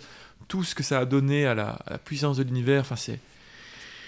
Oui, ça, ça a donné une, une dimension tellement réelle et tangible à l'univers que, que, Ouais, je, ouais. que je les aime au plus profond de moi-même. Donc, je ne pourrais pas, je ne pourrais pas dire que j'en préfère l'un ou l'autre. Après, s'il y avait une- un cataclysme et que je devais emporter les Blu-ray de Seigneur des Anneaux ou les livres, eh bien, je crois que je garderai les livres. Bah, tu as bien raison, parce que si un cataclysme passe, techniquement, Non, non, on mais, n'a plus de télé. hein. Imaginons, imaginons que je puisse quand même, je, je puisse les voir. Imaginons que Ça je- pourra toujours te faire du combustible pour le feu. En Non, plus. imaginons que je, je puisse les voir, etc. Si je devais vraiment garder un des deux, je, je garderais quand même les livres Ouais. qui permettent, bah, toujours. euh, C'est quand même la base, quoi. Sans Ouais, les livres, il n'y a pas les films. puis- euh, Bah, c'est beaucoup plus vaste, hein, ça touche Oui, à, oui, ça, les ouais. personnages comme Glorfindel Mhm. par exemple, on a des dimensions tellement plus vastes qui, qui s'ouvrent Ouais. derrière euh, les personnages qu'on rencontre. Alors, maintenant, nous allons passer à la question d'Emma. Alors, elle a posé plusieurs questions, mais dont certaines on a déjà pas mal répondu. Et on va bientôt se lancer, d'ailleurs, dans une de ces questions sur des questions plus sur le lore. Alors, on va Oh. partir. Hmm. Mais donc, dé- déjà, elle nous demandait comment on s'est rencontrés. Alors, bon, ça, on a déjà expliqué. Devant le bâtiment de l'école où nous avions cours de théâtre, Cyril m'a fait un high five. Parce qu'on est tous les trois, un, deux, trois, Comédien. Et euh, elle nous demandait Un avis sur la série Amazon. Ah, j'avais lu cette question, je redoutais ce moment. On avait dit que jamais on ne le ferait de nous-mêmes. Là, Ouais. on nous demande, donc on a le droit. Ouais. Oui, ben voilà, pour- vous avez bien compris que nous, on- on- soit on en rigole un peu, soit on n'en parle pas. On s'était dit entre nous qu'on n'avait pas envie d'aborder la question. Mhm. Euh, moi, si je peux répondre rapidement, voilà, euh, pour moi, clairement, déjà en tant que cinéaste, euh, même si ça n'est pas pour faire billet d'autorité ou quoi, mais je trouve ça pas nécessairement bien euh, Ouais. réalisé. Pour moi, la mise en scène est plate, c'est vraiment, euh, c'est pas ouf. Oui, il y a des effets spéciaux euh, qui, qui, qui fonctionnent un peu, même si moi je le trouve pas tellement, et il y a quelques scénographies qui sont belles, mais je trouve ça déjà pas spécialement bien réalisé, doublé du fait que pour moi c'est, voilà, extrêmement, une, une extrêmement, enfin une, ex- une très mauvaise adaptation, pardon, de l'univers de de Tolkien et que c'est pas trop, trop éloigné, c'est juste rien à voir. C'est pas l'univers de Tolkien. On, on a déjà souvent parlé des différences qu'il y a entre le film, enfin les, les Seigneurs des Anneaux de Peter Jackson et, et les livres, elles sont minimes, elles sont parfois même en fait oubliables parce que c'est juste des détails où, on sait que c'est des façons d'adapter hein, pour que le récit soit plus cohérent. Ici, avec le budget qu'ils avaient, euh, faire quelque chose d'aussi différent, en fait, moi, il n'y a aucune excuse et que voilà, j'ai pas spécialement d'animosité, mais pour répondre à pourquoi on n'en parle pas et pourquoi, voilà, Elle, n'existe pas. pour moi, ce n'est pas, voilà, c'est pas le Seigneur des Anneaux. C'est- pas canon. Et ouais, même outre le. Parce que ça pourrait être une belle extension, comme on le disait. Pour moi, ça ne m'intéresse pas. Vous imaginez bien avec le travail qu'on fait et l'amour qu'on a pour l'univers, de savoir quel est le nom de. Enfin, d'essayer d'apprendre quel est le nom de tel Valar, quel tel machin et tout. D'arriver là avec toutes ces connaissances et de voir qu'en fait, bah, dès les, les cinq premières minutes, le personnage de Galadriel est en fait complètement modifié et ce n'est absolument pas la prest. Enfin voilà. Bah évidemment, ça, ça donne pas trop envie. Bah, moi, je suis un peu plus. Je vais apporter un peu plus de nuances que toi. Je suis d'accord avec toi dans l'ensemble. Je partage ton avis. Avec moi, pour le coup, je suis quand même assez déçu, car je trouve que dans la série, il y a quand même pas mal de moments où je trouve qu'on est en plein dans Tolkien, dans, euh, dans ses thèmes, surtout vu que les épisodes de la série Amazon sortaient euh, à mesure que nous on avançait dans le, livre, dans les premiers chapitres. Il y avait des, des choses, des éléments auxquels j'étais beaucoup plus euh, sensible et alerte si je n'étais pas en train de lire le livre. Je pense notamment à- aux scènes entre euh, Elrond, dans la série je parle, entre Elrond et euh, le nain Durin 4, d'Urin 4, qui ne devrait pas être Durin 4, vu que ce ce serait une réincarnation. en oubliant toutes les, euh, les, les impossibilités, les... Scénaristique, on va dire. Oui, c'est ça. Les plot Les erreurs les scénaristiques. erreurs scénaristiques, voilà, merci, c'est ça que je voulais dire. En, omettant tout ça, je trouve qu'il y a pas mal de moments où on touche en une scène, par euh, une réplique parfois, parfois par plusieurs répliques, un bon jeu d'acteur. Quand la caméra se pose, arrête de nous montrer des décors en CGI très bien faits, mais qui sont pas très intéressants, et qu'on a juste un simple chant contre chant. Il y a des fois où tu as l'impression qu'ils ont été vraiment prendre des phrases type de Tolkien et qu'ils ont ils touchent à l'essence vraiment de ce qui se passe entre les nains et les elfes, entre le devoir et euh, l'amour ou l'amitié. Toutes ces choses-là, je trouve qu'ils arrivent à y toucher, mais tellement léger, tellement peu souvent, et c'est noyé dans un océan de médiocrité que c'est juste décevant, rageant. Et en toute humilité, on avait déjà fait le, le jeu entre nous, et Fix, tu te souviens Ouais, ouais, bien On s'imaginait si nous, on pouvait écrire cette série Amazon Oh, les idées avec les mêmes contraintes, on va dire. On doit parler de cette période-là Ah ouais, et de choses soit qui ont vraiment existé et qui ont été euh, écrites par Tolkien ou par son fils, soit on pouvait inventer, mais c'était des choses qui ne pouvaient pas remettre en question Oui, ce qui était déjà existant. On avait fait ce, ce petit exercice comme ça oralement pour s'amuser, et je- enfin, franchement, on avait trouvé des bien meilleurs concepts de série Hmm. en cinq saisons qui étaient. Enfin, moi j'en avais des frissons rien que dans ce qu'on Ouais, imaginait. ouais, on disait, ouais. mais waouh, ça c'est épique, c'est incroyable. Puis tu prends tel personnage et tu fais si ça, tu joues sur la temporalité des elfes qui est pas la même que celle des hommes et des nains. Et il y avait moyen de faire une fresque épique jamais vue. Mais non, ils ont préféré Amazon faire. euh, ça. Oui, parce que euh, voilà, il y en a beaucoup qui disent que le deuxième âge est un endroit qui a été moins, moins bien expliqué par Tolkien et qu'il se passe moins de choses. Euh, en fait, quand on regarde, allez voir sur le, le- le wiki, etc., les timelines, il y a énormément de choses qui se passent. C'est extrêmement Mhm, intéressant, même si c'est moins expliqué, il y a moins des, grandes histoires, il y a moins de livres.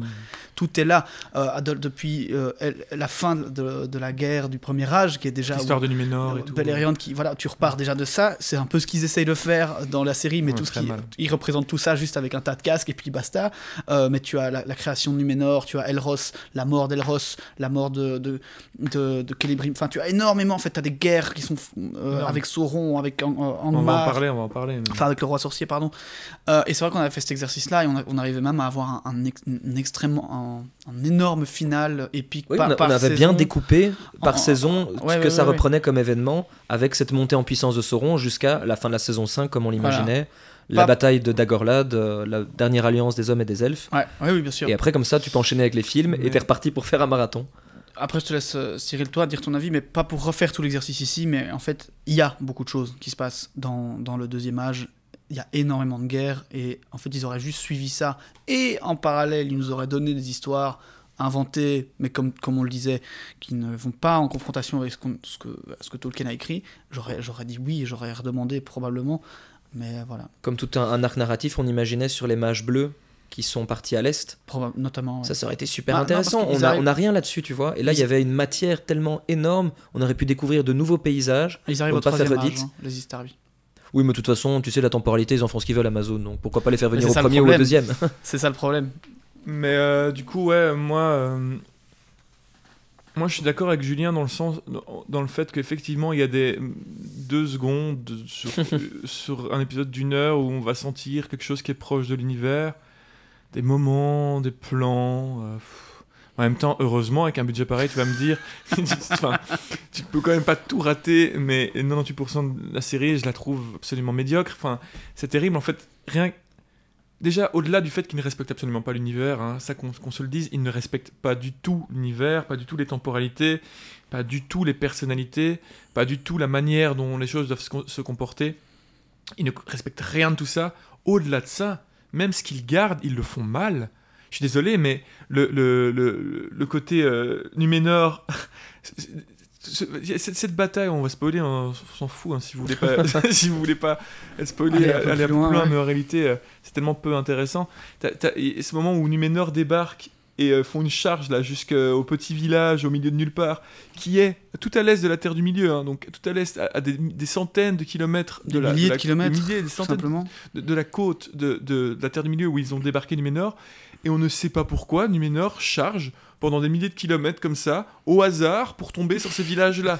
Je, je veux dire, il- il- c'est- à aucun moment c'est expliqué pourquoi ils vont dans cette direction. Ils ne sont arrêtés par personne, alors qu'il y a des, des- des royaumes à cet endroit-là. hein. Euh, On, on est sur un moment où, en fait, je vais l'expliquer d'ailleurs parce qu'on va retracer l'histoire de Numénor dans, dans quelques questions, euh, où Numénor a des colonies à des endroits. Ils ont Euh, des, des ils- ports ils, euh, se- sur ils la se côte sont, ouest. Ils se sont euh. étendus sur la terre du milieu.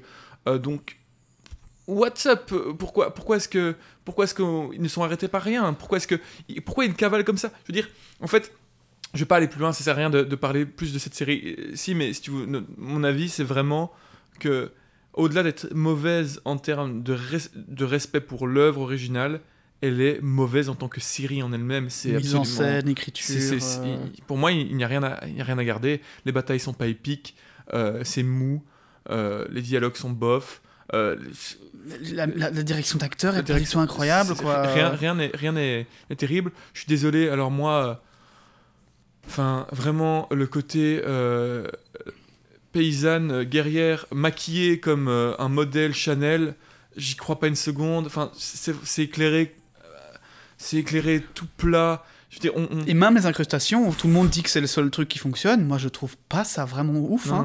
non. En plus, un autre truc, ça je peux vraiment dire, parce que ça c'est très subjectif de dire euh, j'aime pas les incrustations Mm. et les effets spéciaux, Mm. mais je trouve que toutes les villes se ressemblent à chaque fois qu'on a un plan large d'une ville, que ce soit Eriador, que ce soit une ville à Valinor, que ce soit Numénor, je trouve que c'est juste un truc random médiéval avec un petit peu de style elfique et, et, et, Seigneur des Anneaux, éclairé en plein jour, genre à midi, tu vois, genre le soleil bien, euh, pouf, tu vois, dur et compagnie, et, c'est- Mhm. c'est tout. Et moi je trouve que oui, Ouais. c'est beau les, les plans larges, mais c'est tous les mêmes.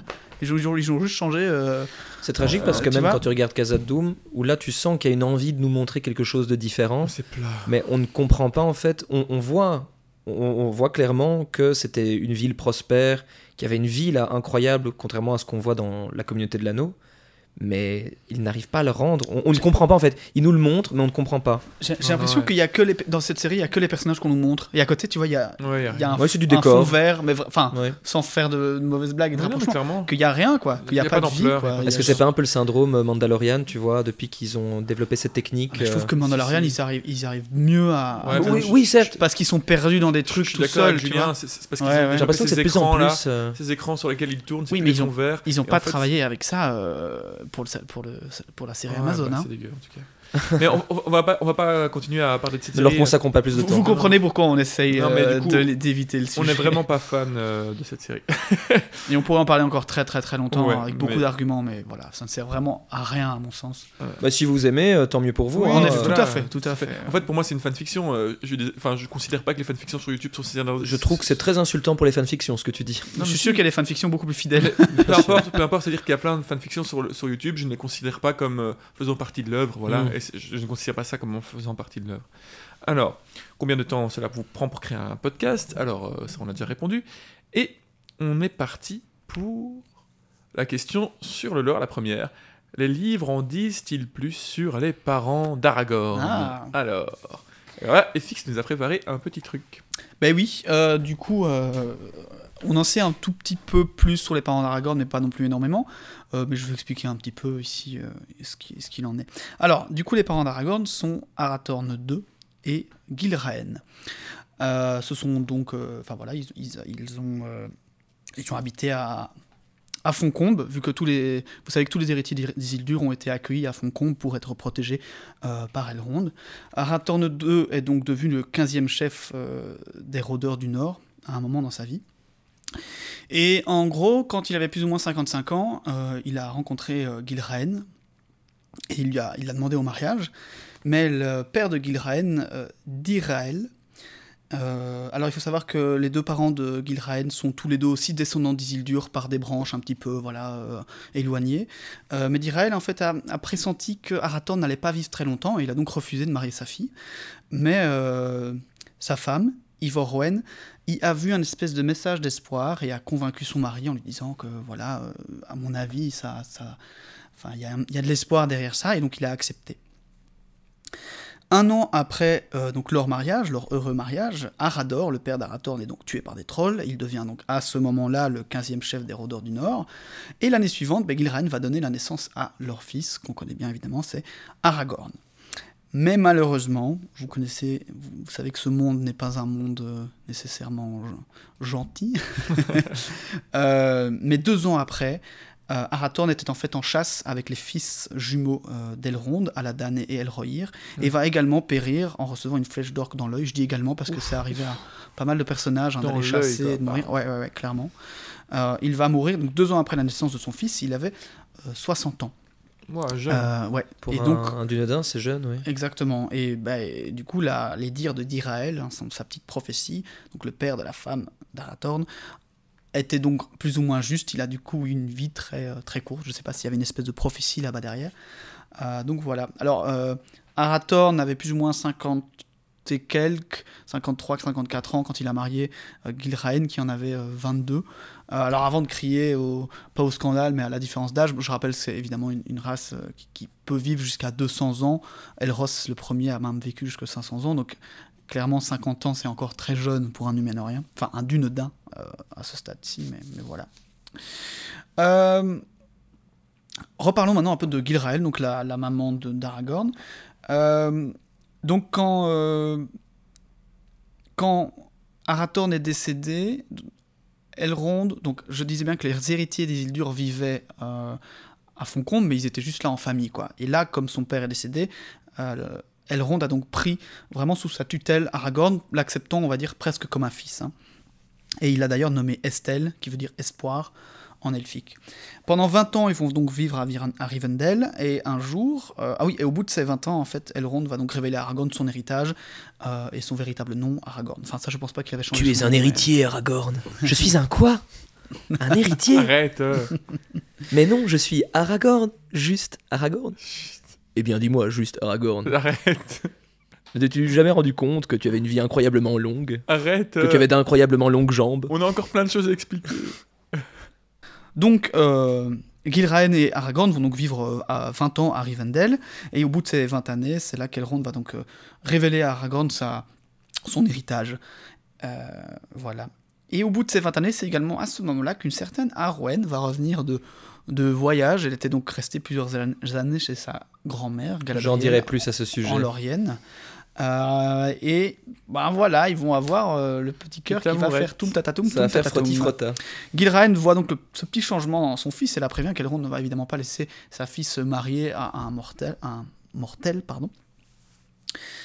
Euh, et elle, elle va aussi avoir cette sensation que voilà, elle a peur qu'en fait la lignée des Isildur s'estompe et de façon un peu contradictoire, je trouve, elle va lui dire tu dois aller vagabonder dans le monde pour voilà te, bah, te confronter euh, à la au péril et aux complications et c'est à ce moment-là que Aragorn va donc partir euh, quelques années au Rohan avec le, grand, le père de au combat notamment avec le père de de Théoden puis il va également aller à Minas Tirith il va faire plein d'autres choses mais soit Ouais. euh, et donc, ben, voilà. Euh, Gilraen donc ne va pas voir beaucoup son fils. Au bout d'un moment, elle va d'ailleurs repartir chez les siens, entre guillemets, donc en Eriador, probablement une bourgade euh, restante du royaume d'Arnor. Euh, et Aragorn reviendra la voir régulièrement, enfin très rarement, mais de temps en temps. Et un jour, notamment, il viendra la voir et elle lui dira ne, penser ne pas tenir euh, en vie très longtemps. Et elle ne tiendra en effet pas le printemps. Il mourut euh, en 3007 du troisième âge. Et elle aura dit J'ai donné de l'espoir aux dunes d'un, je n'ai gardé aucun espoir pour moi-même. Voilà.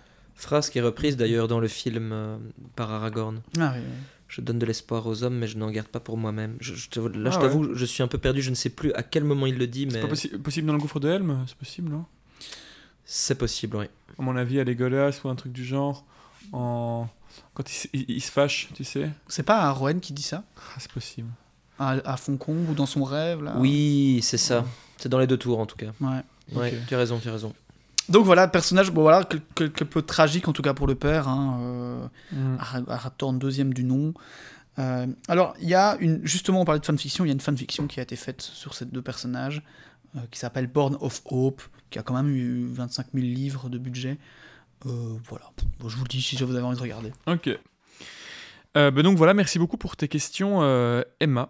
Et donc nous avons maintenant une question de Guilhem qui nous demandait Vous avez mentionné à plusieurs reprises le nom de l'épée de Gandalf sans détailler, je crois, la profondeur de son histoire que je trouve, trois petits points, limite étrange.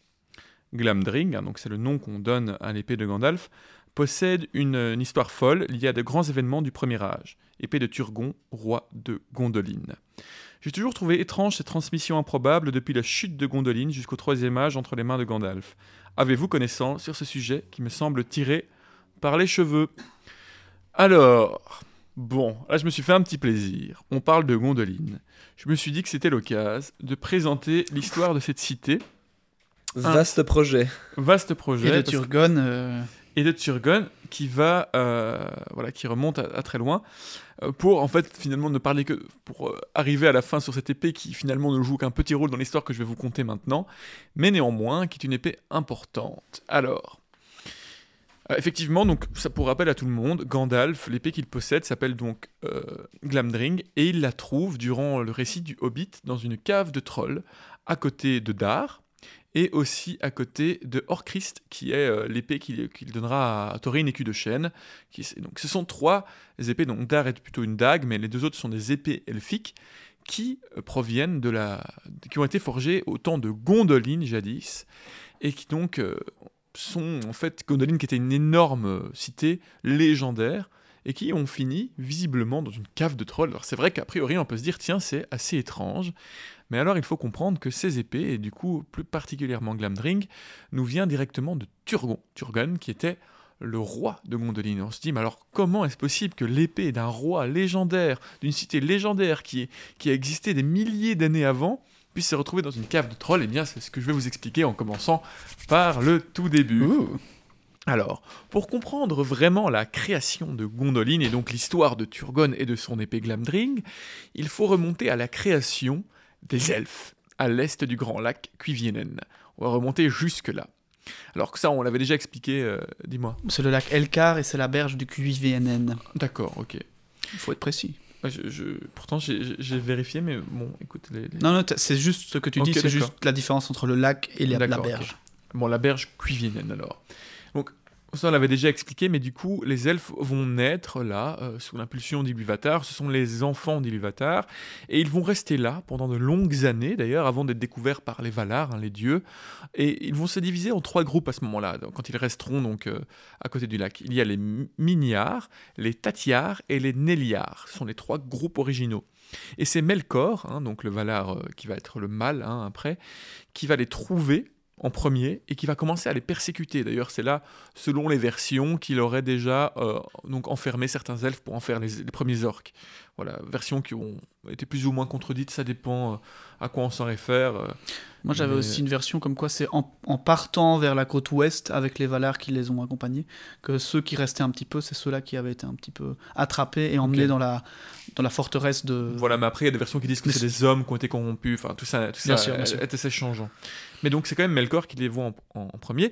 Mais plus tard, Oromé, hein, un Valar de la chasse, les découvre et leur donne le nom d'Eldar. Et va les inviter à rejoindre les Valar en terre d'Aman, à Valinor. Donc certains refusent, euh, peut-être effrayés par Melkor et les conséquences de, leur départ. Et ceux-là, donc les elfes qui ne vont pas partir avec Oromé vers les terres d'Aman, euh, vont être appelés les Avaris. Voilà.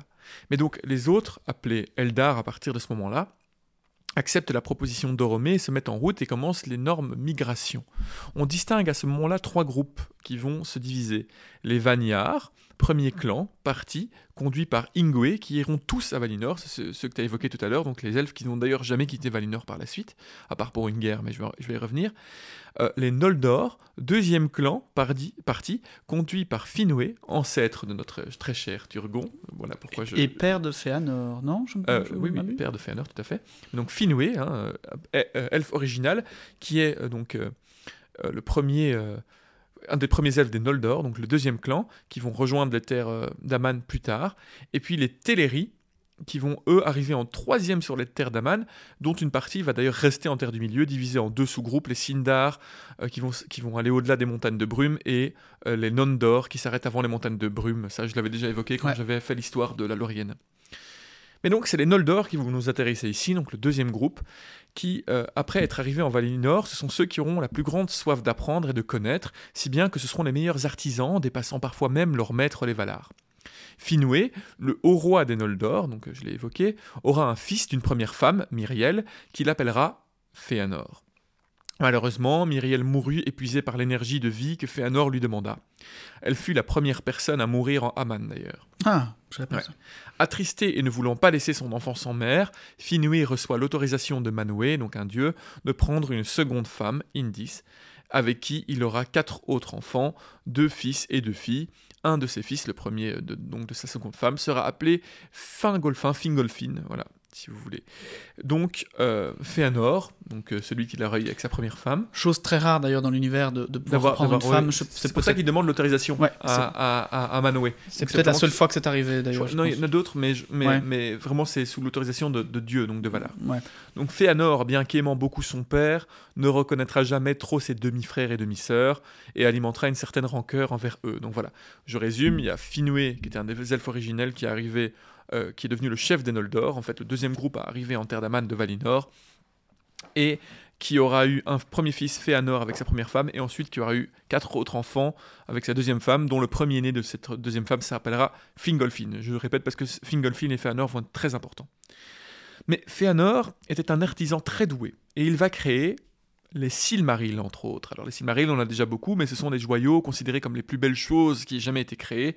En fait, à l'époque, la Terre était plate et éclairée par deux arbres de lumière plantés en Valinor, et Féanor va emprisonner une partie de la lumière dans ces joyaux, qui seront considérés comme les plus belles choses qui existent, hein, parce qu'elles renferment la lumière originelle. Il va aussi créer d'autres choses. Féanor, d'ailleurs, il va créer euh, les Palantirs, euh, voilà, les boules de communication qu'on connaît très bien. Et il va aussi euh, créer euh, la manière d'écrire des elfes. Voilà. C'est lui qui va, qui va, qui va créer cette, cette langue écrite, en tout cas, pas la langue parlée, mais il va la transcrire sur le papier. Ensuite, Melkor, qui en fait avait été plutôt enchaîné par les Valar parce qu'ils avaient compris qu'il était en train de foutre la merde, eh ben, il va feindre une fausse repentance auprès des Valar et il va être invité à vivre en Valinor, donc pardonné par les Valar. Donc il va être amené en Valinor, précisément à Tyrion, la ville des Noldor. Sauf qu'il va conspirer et tenter de monter les elfes contre les Valar, en leur prétendant que les Valar les gardent captifs sur ces terres et que la terre du milieu regorge de richesses et qu'elle a été gardée pour que les hommes puissent euh, profiter de ces richesses. Donc en fait, il fait croire aux elfes qu'ils sont gardés là pour pas qu'ils empiètent sur le territoire des hommes et sur leurs richesses. Et en fait, son but à lui, d'Amelkor, à ce moment-là, c'est de s'accaparer les Silmarils, qui renferment la lumière originelle. Et il va si bien réussir qu'il va monter Féanor contre son frère Fingolfin, en lui faisant croire que Fingolfin veut s'accaparer le pouvoir et la possession des Silmarils. Féanor va tellement prendre, euh, va le prendre au mot qu'il va menacer Fingolfin, et suivant cet affront, les Valar vont convoquer Féanor pour le juger, et là, ils vont mettre à jour les méfaits de Melkor. Ils vont comprendre que c'est Melkor qui lui a retourné euh, l'esprit. Ce dernier, Melkor, va s'enfuir. Et Féanor, bien que manipulé, va être quand même puni et banni de Tyrion et sommé de rester à Formenos, une place forte au nord de Valinor. Son père, Finwë, donc le premier, un des premiers elfes, le premier, le haut roi des Noldor, attristé que son fils soit ainsi traité, va le rejoindre vivre à Formenos. Féanor emmène évidemment les Silmarils avec lui dans un, coffre, et quelque temps après, Melkor vient chez lui pour essayer de le manipuler encore, mais Féanor, comprenant les vraies intentions de Melkor, le chasse et demande à son père d'aller prévenir les Valar à Tyrion. Celui-ci le fait, mais Melkor ne sera, jamais retrouvé, en tout cas à ce moment-là. Sept ans plus tard, on parle ici d'années euh, des arbres, hein, donc ça tu l'avais déjà dit plusieurs fois, c'est des années qui sont beaucoup plus longues, donc c'est sûrement des centaines d'années plus C'est tard. 7 7,5 ou 144 selon les écrits. Donc, voilà, donc c'est plus que 7 ans, en, en tout cas en termes d'années pour nous, mais 7 ans plus tard en termes d'années des arbres, les Valar décident de faire une fête pour réunir la famille de Finwë, donc réunir, réunir Féanor et Fingolfin qui s'étaient euh, disputés, et ils sont de nouveau réunis. Et Finwë, lui, euh, est resté à Formenos ce soir-là pour surveiller les Silmarils. Mais Fingolfin et Féanor sont donc réunis et se réconcilient, et Fingolfin accepte Féanor comme le frère aîné de la famille, symboliquement, puisque c'est le premier fils de Finwë, ouais. malgré que ne soit pas, son, pas la même mère. Mais lors de cette fête, Melkor se glisse en secret près des arbres, et avec l'aide d'Ungoliant, cette fameuse euh, araignée, eh bien, il va détruire les arbres lumineux et va plonger le monde dans le noir, ou en tout cas dans la lumière des, des- des étoiles. Quoi. Il se dirige ensuite vers Formenos, là où il pense trouver Féanor et Finwë, mais il ne trouve que Finwë, fatalement, puisque Féanor est en train de faire la fête de réconciliation. et il tue Finwë, il tue les rois de Noldor, et il vole les Silmarils. En fait, son, ob- son objectif a- avait été de, de tuer Féanor aussi, mais il n'était pas là. Du Ouais, coup, ouais. il ne tue que Finwë, donc il tue cet elfe euh, roi des Noldor. Il s'empare des Silmarils. Et c'est le premier meurtre qui sera perpétré en Aman. Et il est déjà aidé de Ungoliant à ce moment-là? Oui, je viens de le dire. Il a, pour euh, pour les, les, les arbres. Mhm. Il a, il a donc euh, été aidé- d'Ungoliant pour détruire les arbres. Et Juste on, avant. on le verra plus tard, mais les Balrogs aussi étaient présents. Ah bon? D'accord. Ok. On, va- on- on- on- Ah, Ils vont arriver on- par la suite, tu veux On dire verra les sources, mais en tout cas, à ce moment-là, je suis pas sûr que. mais en tout cas, on en parlera après. Mais du coup. euh, Du coup, euh, Finwë est tué par, euh, par Morgoth, et Féanor, apprenant la nouvelle, rempli de rancœur et de colère, nomme Melkor Morgoth. Hein, voilà, c'est lui qui va la première fois l'appeler Morgoth. Et il prononce un discours mythique, euh, invitant les Noldor à le suivre en Terre du Milieu pour reprendre les Silmarils et défaire Morgoth, ainsi que pour chercher la gloire et la richesse, et jure devant Ilúvatar que personne de sa famille ne laissera quiconque en vie qui voudrait garder les Silmarils. Et ce serment fut la source de nombreuses tragédies. Ça, on va le voir aussi. Donc une partie des Noldor accepte de le suivre, et d'autres se rallient derrière Fingolfin, donc son, autre frère, au- aussi un des aînés, hein, si on veut, de, de Finwë, plus sage, qui ne désire pas quitter Valinor, lui. Mais encouragé par Fingon, son fils, donc le fils de Fingolfin, Fingolfin finit par tenter de rattraper Féanor pour l'aider dans sa quête. Féanor parti devant avec ses armées va demander aux Teleri, donc le dernier groupe euh, des, des elfes à être arrivés en terre d'Aman, qui sont restés en fait, qui vivent un peu sur la côte de, Sur la côte est, oui. sur la côte est d'Aman. Il va leur demander de, de lui prêter leur bateau pour repasser les mers et, et repar- repartir en terre du milieu. Mais ceux-ci vont refuser. Et Féanor va donc tenter de leur prendre par la force. Pas très Et malin. donc une lutte va débuter. Et les Teleri auront l'avantage au départ. Mais Fingolfin, qui va arriver derrière pour aider son frère, va penser, en voyant la, la bataille, que les Teleri s'en sont pris de manière délibérée au Noldor. Alors que ce n'est pas le cas. C'est Féanor qui a commencé à les attaquer. Mais lui, Fingolfin, en pensant que Féanor se fait attaquer, il va aider son demi-frère et va prendre part au premier massacre fratis- fa- fratricide des elfes. Voilà, un des premiers euh, qui vont, qui Ouais. vont suivre. Ils vont, Très remporter, tragique euh, dans l'histoire. ouais. ils vont remporter la victoire sur les Téléries en les massacrant complètement, et Fingolfin se rendra compte avec regret de ce qu'il a fait par la suite. Eh bien, ça, je suis assez satisfait parce que je me souviens l'avoir lu dans le Silmarillion. et C'est tout ce dont je me souviens. Mais voilà. Eh ben, ben, voilà, donc ça Après, les noms, j'avais oublié avec euh, ces histoires de Fingolfin, de Finwë, de Ouais, ouais, Fëanor ça, et tout. ça- ça Ça, ressemble. hein. ça se confuse vite. Mais du coup, peu de temps après la bataille, ils aperçoivent une silhouette enveloppée qui semble être Mandos, un des Valar. Le Vala prononce un terrible destin, exilant les Noldor de Valinor et prédisant que leur guerre contre Morgoth ne leur causerait que des malheurs. En raison de leur orgueil et de leur cruauté à massacrer les leurs, ils seraient complètement abandonnés par les Valar et ne recevraient aucune aide d'eux ou des habitants de Valinor dans leur lutte. De plus, Mandos maudit Fëanor et sa maison, et il leur prédit de grandes souffrances et de grandes difficultés, en grande partie à cause du serment qu'ils ont prêté concernant les Silmarils. Mandos souhaite montrer qu'étant des elfes, les Noldor n'auront aucune chance de vaincre un Valar. Donc c'est important parce que ça va être une malédiction qui va aussi beaucoup les suivre. Mais peu importe, malgré cette malédiction, Fëanor va quand même partir avec les bateaux pour rejoindre la Terre du Milieu, mais le clan de Fingolfin, n'ayant pas de place sur les bateaux, vont attendre sur la berge, en fait, que Fëanor leur renvoie les bateaux. Mais Fëanor, arrivant de l'autre côté, donc en Terre du Milieu, il va décréter que les autres Noldor n'étaient pas de vrais suiveurs et n'étaient pas assez loyaux, et il va brûler les bateaux et ne pas les renvoyer. Fingolfin va apercevoir la fumée, parce que la Terre est plate à ce moment-là, de très très loin, et plein d'amertume, il va tenter de rejoindre Fëanor par le nord en passant par les terres de glace, et il va ainsi causer la mort de nombreux elfes, hein, parce que ça va être une traversée extrêmement dure. Par le El Karache. Mais Fëanor, donc lui, il est arrivé euh, en Terre du Milieu. Plus précisément, en fait, il est arrivé en Beleriand, ça je l'ai déjà évoqué aussi, hein, donc ce sont ces grandes terres qui à l'époque existaient à l'ouest de la Terre du Milieu. Et donc il va arriver en Beleriand, et assoiffé de vengeance, il va aller directement à Angband, la grande forteresse de, de Morgoth. Et sauf que le problème, c'est que trop peu nombreux, fatalement il n'a pas attendu ses alliés, il va, son armée va se faire complètement massacrer, et lui-même va être tué par le seigneur des Balrogs, Kotmok. Et donc il va mourir là, à cette bataille à Angband, et l'armée de ses fils arrivant après, parce qu'il aurait eu plusieurs fils, l'armée de ses fils arrivant après, repousseront les armées de Morgoth à Angband, et récupéreront le corps de leur père. Voilà. Mais donc, c'est la fin de Fëanor. Grand enfant, hein. Fëanor, Ouais, connu ouais. pour ça. Ouais, son, son caractère un peu, euh, un peu horrible. Mais du coup, Fingolfin va lui arriver par le nord, hein, parce qu'il il est passé par, par les terres de glace, au moment, euh, au moment où, en fait, où le soleil et la lune sont créés. Et c'est le début du deuxième âge. hein, donc, euh, c'est le moment où euh, voilà, le soleil naît. Et c'est pour ça qu'à partir de là, on a des années qui correspondent aux nôtres, parce qu'on a un, rythme, un cycle euh, jour-nuit classique. Et du coup, en fait, euh, à ce moment-là, ils arrivent et ils se font. L'armée de Fingolfin se fait assaillir par une armée d'orques, mais ils les repoussent assez facilement et attaquent aussi Angband, car la lumière nouvelle du soleil effraie les orques qui se terrent et s'enferment dans la forteresse d'Angband. Donc il a l'avantage grâce, à- à- grâce à cette lumière nouvelle. Et c'est donc le début du premier âge. Il n'y a plus vraiment de haut roi de Noldor, puisque Fëanor est mort et c'était lui qui avait hérité du titre depuis que Finwë s'était fait tuer euh, dans la forteresse par Morgoth. Euh, mais, Morgoth, lui, pense logiquement que c'est Maedhros, un des fils, le premier né de Fëanor, qui va remplir ce rôle, qui va devenir le, évidemment le, le nouveau haut roi des Noldor. Et c'est à ce moment que d'énormes tensions entre les Noldor fidèles au clan de Fëanor et les Noldor fidèles au clan de Figolfin vont éclater. On est au bord de la guerre civile, car certains veulent que ce soit effectivement Maedhros qui devienne le nouveau roi, héritier de Fëanor, mais d'autres veulent que ce soit Fingolfin, jugé plus sage.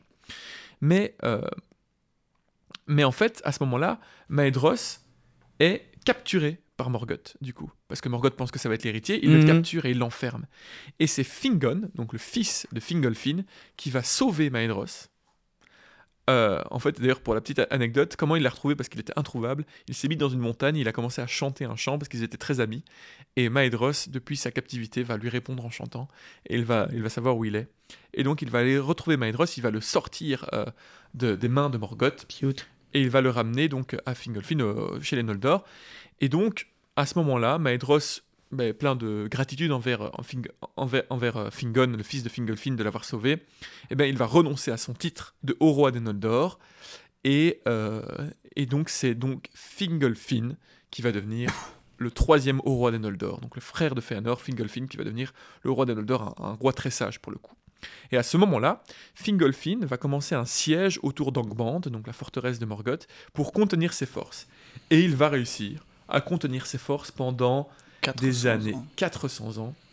Bien que ses forces ne soient pas suffisantes pour aller mettre un coup de grâce à Morgoth, il va quand même réussir à tenir ses forces enfermées, et il va alors commencer une ère de prospérité euh, dans tout le Beleriand, durant laquelle les Noldor vont fonder plusieurs royaumes, et Fingolfin lui va régner sur Hitlom, au nord du Beleriand, Fingon son fils va rester avec lui, et lui à ce moment-là, Fingon il a eu un fils qui s'appelle Turgon. Turgon, Turgon. Turgon. Et Turgon, Turgon va fonder une certaine cité nommée Gondolin. Gondolin. Voilà. En fait, Turgon, qui accompagnait son père déjà au tout début du premier âge, va être seigneur de Névraste tout d'abord, dans la cité de Vinyamar, qui est une, en fait une région à l'ouest de la terre de, de- de- du Beleriand, d'ailleurs qui était vraisemblablement la- un des premiers lieux où les Noldor se sont installés. Et donc c'est euh, Turgon, le fils de Fingon, fils de lui-même, le fils de Fingolfin, lui-même fils de Finwë. Euh, donc Turgon qui va être euh, roi de cet endroit-là, donc de Névras dans la cité de.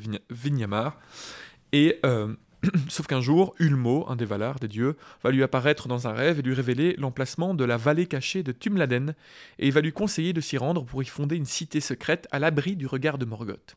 Quand il se réveille, Turgon va se rendre à la vallée cachée, qui n'est accessible que à dos d'aigle ou par un souterrain creusé par le Sirion, donc un fleuve. Et il va découvrir cette vallée absolument imprenable, et il va y envoyer des ouvriers secrètement et commencer à construire sa cité qui devra accueillir tout son peuple. La construction dure 50 ans, et en 116 du premier âge, elle est achevée. Il amène donc tout son peuple pour s'y installer. Ulmo lui dit quand même de laisser une armure à, à Vinyamar, car il devra un jour faire venir un émissaire portant cette armure dans la cité de Turgon, à Gondolin, et donc Turgon pourrait le reconnaître grâce à cette armure. Ah ouais. Et cet émissaire, on sait qui c'est. hein, on- Ce sera un certain, euh, je vous le dirai juste après. la cité est donc close et les portes sont mises donc aux entrées et nul ne peut sortir sans l'accord du roi. C'est vraiment une cité très secrète. La ville est bâtie sur différents niveaux et le peuple Noldor y a prodigué toute son art. Les édifices sont construits en pierre blanche recouverts de marbre, les rues sont très larges et pavées de pierres nobles comme le marbre ou la pierre. On trouve également d'élégants jardins avec différentes variétés de plantes et d'oiseaux qui y vivent. Euh, voilà, c'est magnifique, il y a de l'or partout. Les riches palais de la ville se distinguent par la présence de tours aux flèches élaborées, et tous sont des fontaines qui émerveillent les visiteurs avec des jets d'eau élaborés. Enfin voilà. Mais le bâtiment qui inspire le plus d'émerveillement, c'est un certain palais royal, qui se dresse au sommet de la colline, au niveau supérieur de la ville, et qui possède la tour la plus haute, ainsi que les salles les plus élaborées en termes d'architect- d'architecture de toute la ville. Les jardins de ce dernier niveau sont les plus beaux de Gondolin, et c'est là que se trouvent deux arbres, l'un en argent et l'autre en or, forgés par Turgon lui-même en mémoire des arbres de Valinor. Ah, Et le passage caché de Gondolin est protégé par sept portes, chacune constamment surveillée par une garnison d'elfes, et chacune construite dans un matériau différent. La première est en bois, puis en pierre, puis en bronze, puis en fer, puis en argent, en or et enfin en acier. Donc on peut imaginer une cité euh, absolument merveilleuse, euh, créée par Turgon. Mais en l'an 455, donc 400 ans après le siège d'Angband qui a vu euh, donc Morgoth renfermé dans sa cité et donc une ère de prospérité dans le Beleriand, eh bien survient un événement qu'on appelle le Dagor Bragolac, ou bataille de la flamme subite. En fait, on dit à ce moment-là que Morgoth était tellement enfoui et qu'on n'avait plus rien, en fait, juste on maintenait un siège sans, sans faire rien de plus, que même l'herbe avait poussé jusqu'au au rempart de sa, de sa, de sa cité. Donc on Ah ouais. imaginer que vraiment la nature avait repris ses droits, qu'on n'imaginait plus qu'il allait sortir, et d'ailleurs les elfes n'avaient même plus le projet d'aller euh, vraiment au fond d'Angband pour essayer de le détruire, parce que ça faisait 400 ans qu'on n'entendait plus parler de lui, et donc on se disait que c'était fini, quoi. Mais, haha, en fait, en secret, il avait préparé une armée absolument incroyable, et en 455, eh ben, il va tout sortir d'un coup. Tout, tout, tout. Et il va sortir les premiers dragons, et il va sortir des, des centaines de milliers d'orques, et il va tout défoncer, en gros. Et en fait, l'assaut est si soudain que les royaumes des elfes n'ont pas le temps de se mettre ensemble, et même les hommes, hein, qui existent déjà à ce moment-là dans le Beleriand, sont tous décimés un par un et détruits. Je passe les détails, mais il y a- de nombreuses batailles, et la quasi-totalité du Beleriand est ravagée. Et un royaume tient, par contre, c'est le royaume d'Itlom, qui est tenu par Fingolfin, euh, qui résiste pourtant à l'assaut, mais en fait c'est grâce euh, aux chaînes de montagnes qui l'entourent. Mais ce dernier, rempli de tristesse et rempli d'une immense colère de voir tout le Beleriand détruit, en fait il prend un cheval et se rend seul à la porte de Morgoth. C'est un, un moment très important de l'histoire. Il toque et demande Morgoth en duel. Ce dernier accepte, sort vêtu de son armure. Le duel est long, mais Morgoth finit par l'emporter, posant finalement son pied sur la nuque de Fingolfin pour la lui briser. Et ce dernier, dans un ultime geste, plante son couteau dans son pied, ce qui le laissera boiteux jusqu'à la fin des temps. Donc voilà, Fingolfin, deuxième, troisième au roi des Noldor, est tué. Et elle est- le seul à blesser euh, Morgoth. Morgoth, Ouais, d'ailleurs. tout à fait. Bon, après, on va lui couper ses membres, mais euh, Oui, mais quand il sera Ouais. déjà prisonnier, quoi. Ouais. En combat, c'est le seul à l'avoir blessé. tout à fait. Fingolfin meurt, et donc c'est son fils, Fingon, hein, euh, qui va devenir, euh, donc Fingon, père de Turgon, qui va devenir le nouveau haut roi des Noldor, et qui prend le contrôle du royaume d'Itlom. Turgon, roi de Gondolin, lui à ce moment-là, donc le fils de Fingon, va fermer les portes complètement, et les troupes de Morgoth rechercheront la cité en vain. Sept ans plus tard, Morgoth va retenter de conquérir l'Itlom, mais Fingon va le repousser. De nombreuses batailles s'en suivent, mais en 472 du Premier Âge, Fingon retente un jour d'attaquer Angband, et cette attaque donne lieu à ce qu'on appelle le Ninraet Arnoediad, une bataille qui verra Tuor, euh, qui verra, pas Tuor, excusez-moi, petit lapsus, Ah. qui verra Turgon, Turgon donc son Par fils, armure, venir en aide à, à son, à son père, Fingon, et où il viendra en fait, Turgon, à bout d'une armée de 10 000 orques, grâce à son épée Glamdring. On y revient enfin à cette épée. Voilà. Voilà. Voilà. Ouais, non mais voilà. Non mais faut, aller, bien, faut aller jusque là. Il, il vient à bout d'une armée de 10 000 orques tout seul? Non, avec son armée, mais apparemment il a fait un massacre complet, Ouais, et c'est d'ailleurs pour ça que cette épée, on lui vaudra le nom euh, de batteuse d'orques. Ouais. Et d'ailleurs, quand Gandalf la récupère et va dans les, la Moria avec, euh, avec son épée, eh bien les orques eh bien, ont le souvenir encore des, milli- des, des- des centaines d'années plus tard, milliers d'années plus tard, de cette épée et l'appellent la batteuse d'orques rien qu'à sa vue. Donc pour vous dire à quel point euh, ce qu'a fait Turgon ce- cette fois-là en tuant C'est euh, un traumatisme Ouais. euh, générationnel. Intergénérationnel, ouais. Voilà, voilà. Et du coup, Fingon, eh ben, il va malheureusement mourir lors de cette bataille en combat avec le roi des Balrogs, Gothmog. En fait, il sera pris en trade par un autre Balrog dans son dos, Qui va lui, euh, ouais, qui va, qui va le, le lier, il va le tuer. lui attraper la cheville avec un de ses lassos de feu. Et euh, Exactement comme, euh, comme Gandalf finalement. Et Morgoth va remporter donc cette bataille et anéantir une énorme partie des elfes. Turgon, lui, va se réfugier à Gondolin, encore une fois, se croyant à l'abri, et il est nommé nouveau roi des Noldor. Donc c'est Turgon qui va devenir nouveau roi Holdor- Noldor. Sauf que, en 497, arrive à Gondolin un certain Tuor, un homme portant l'armure que Turgon avait laissée à Vinyamar. Acceptant donc l'émissaire d'une mot, donc euh, Tuor est l'émissaire d'une mot qui l'attendait, il écoute son message qui l'incite à quitter la ville qui est en danger. Mais Turgon, croyant sa cité introuvable et imprenable, refuse de la quitter. Tuor reste dans la cité aussi et prend pour femme Idril, la fille de Turgon. Et donc ce seront les parents d'un certain Erendil, si vous vous souvenez bien. Sauf que Maëglin, ça j'avais déjà dit, neveu de Turgon, est amoureux de sa cousine, donc de, de Idril, et il est jaloux. Et en 510, il se fait capturer par Morgoth, qui en échange du titre de roi de Gondolin et de la main d'Idril, arrive à lui faire avouer le lieu de la cité de Gondolin. Aïe aïe aïe. Morgoth lance donc un énorme assaut sur la cité, une immense armée d'orques, de trolls, de loups, de balrogs et de dragons attaque la cité lors des festivités des portes de l'été, des festivités qui honoraient les, les sept portes, mais malgré une résistance féroce de la part des elfes et de grands actes d'héroïsme tels que la mort de Gothmog de la main d'Ectélion, la mort de Maëglin de la main de Tuor, les troupes de Noldor sont repoussées vers le palais royal où Turgon organise la résistance. Reprenant espoir, ils arrivent un peu à reprendre un peu d'espoir, mais finalement, ils se font contenir dans le palais royal. Ils se font encercler. Et ils ont deux choix, soit mourir les armes à la main, soit se suicider pour ne pas tomber entre les mains de Morgoth.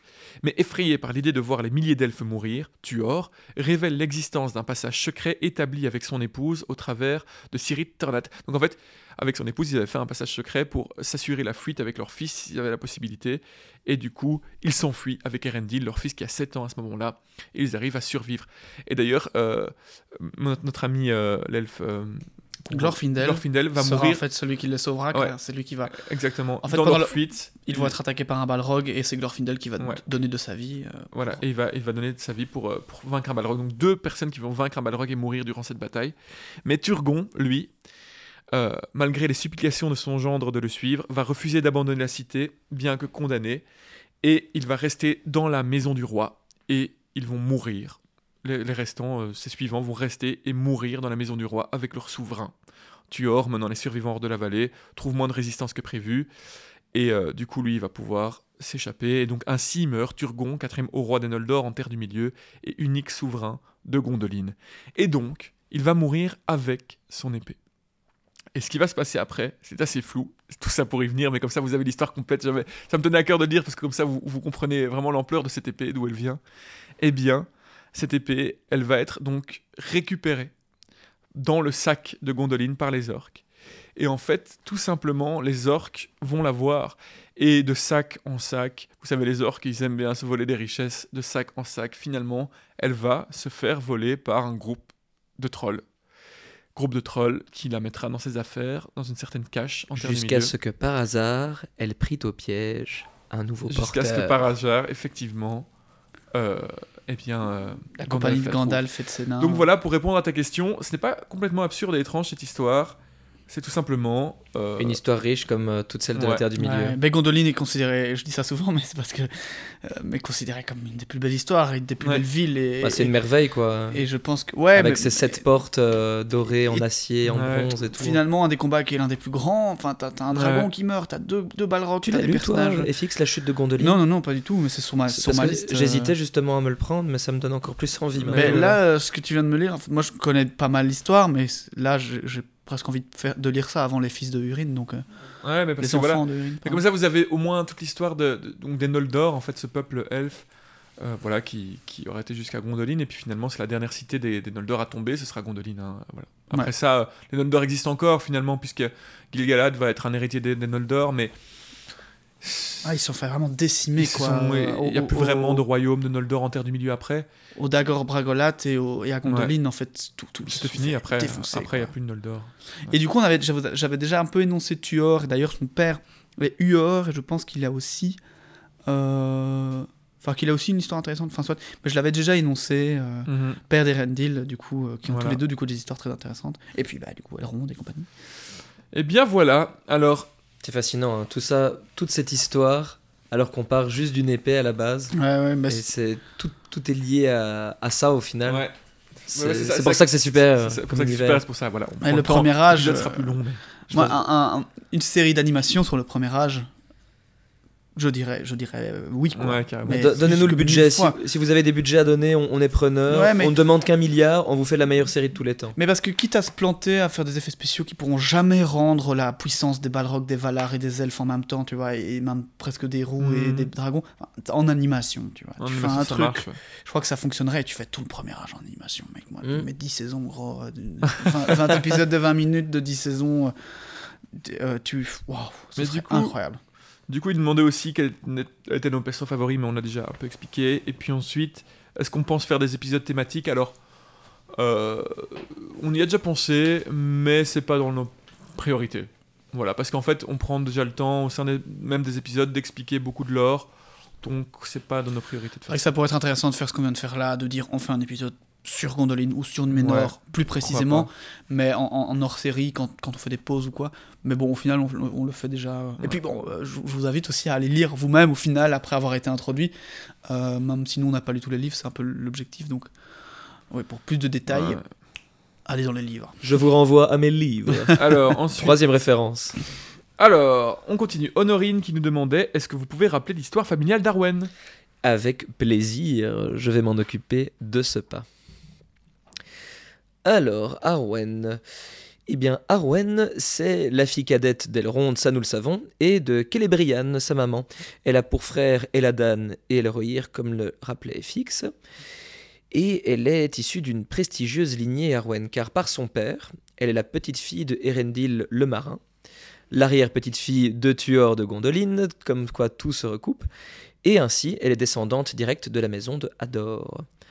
Par son arrière-grand-mère Idril, elle est également descendante du haut roi Turgon de Noldor, c'est toujours logique, et par sa mère, elle est la petite-fille de Dame Galadriel.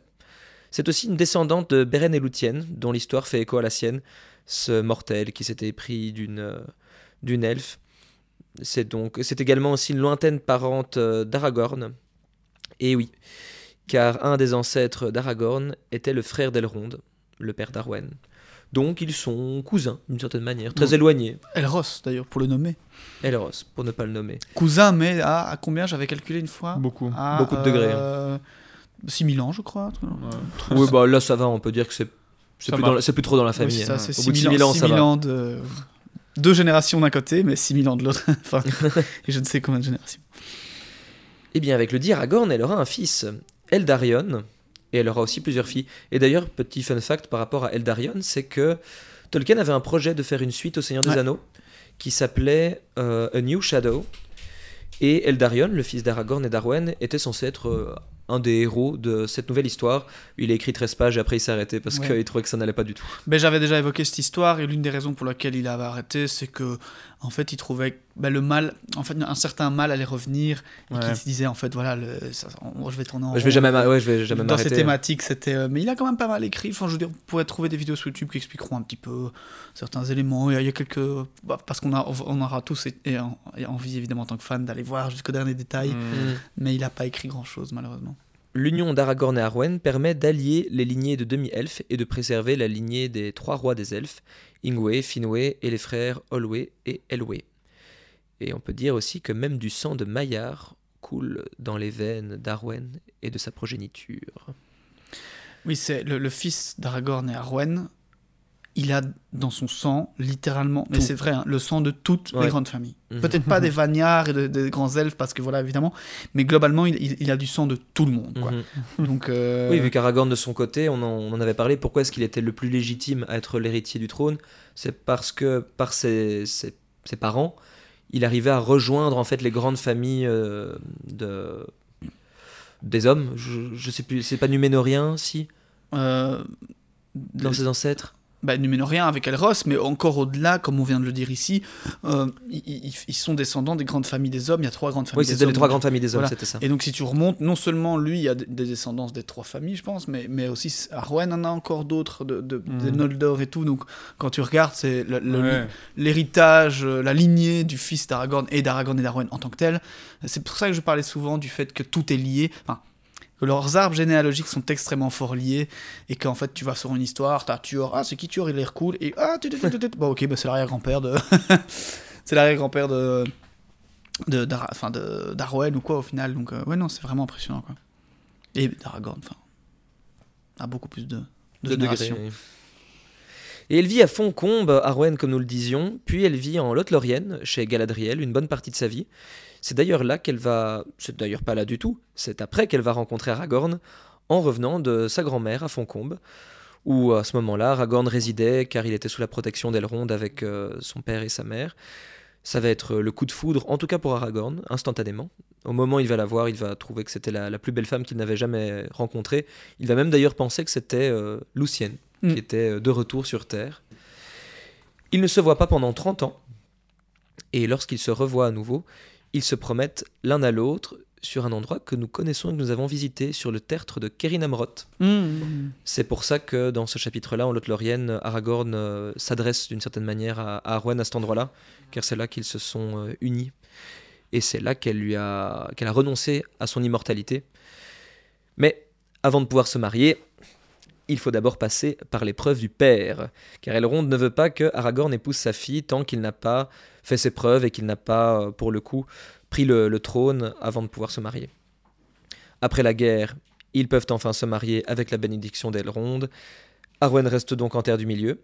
Et chose que je ne savais pas, c'est qu'en fait, elle offre sa place dans le bateau pour Valinor à Frodon. Il y avait une place vacante et elle lui a offert. Il aurait certainement pu l'avoir, ah mais ouais bizarre elle lui déclare vraiment euh, lorsqu'ils sont à Minas Tirith et que le couronnement d'A- d'Aragorn a eu lieu. Elle vient près de Frodon, elle s'adresse à lui et lui dit qu'elle lui laisse sa place euh, pour Valinor.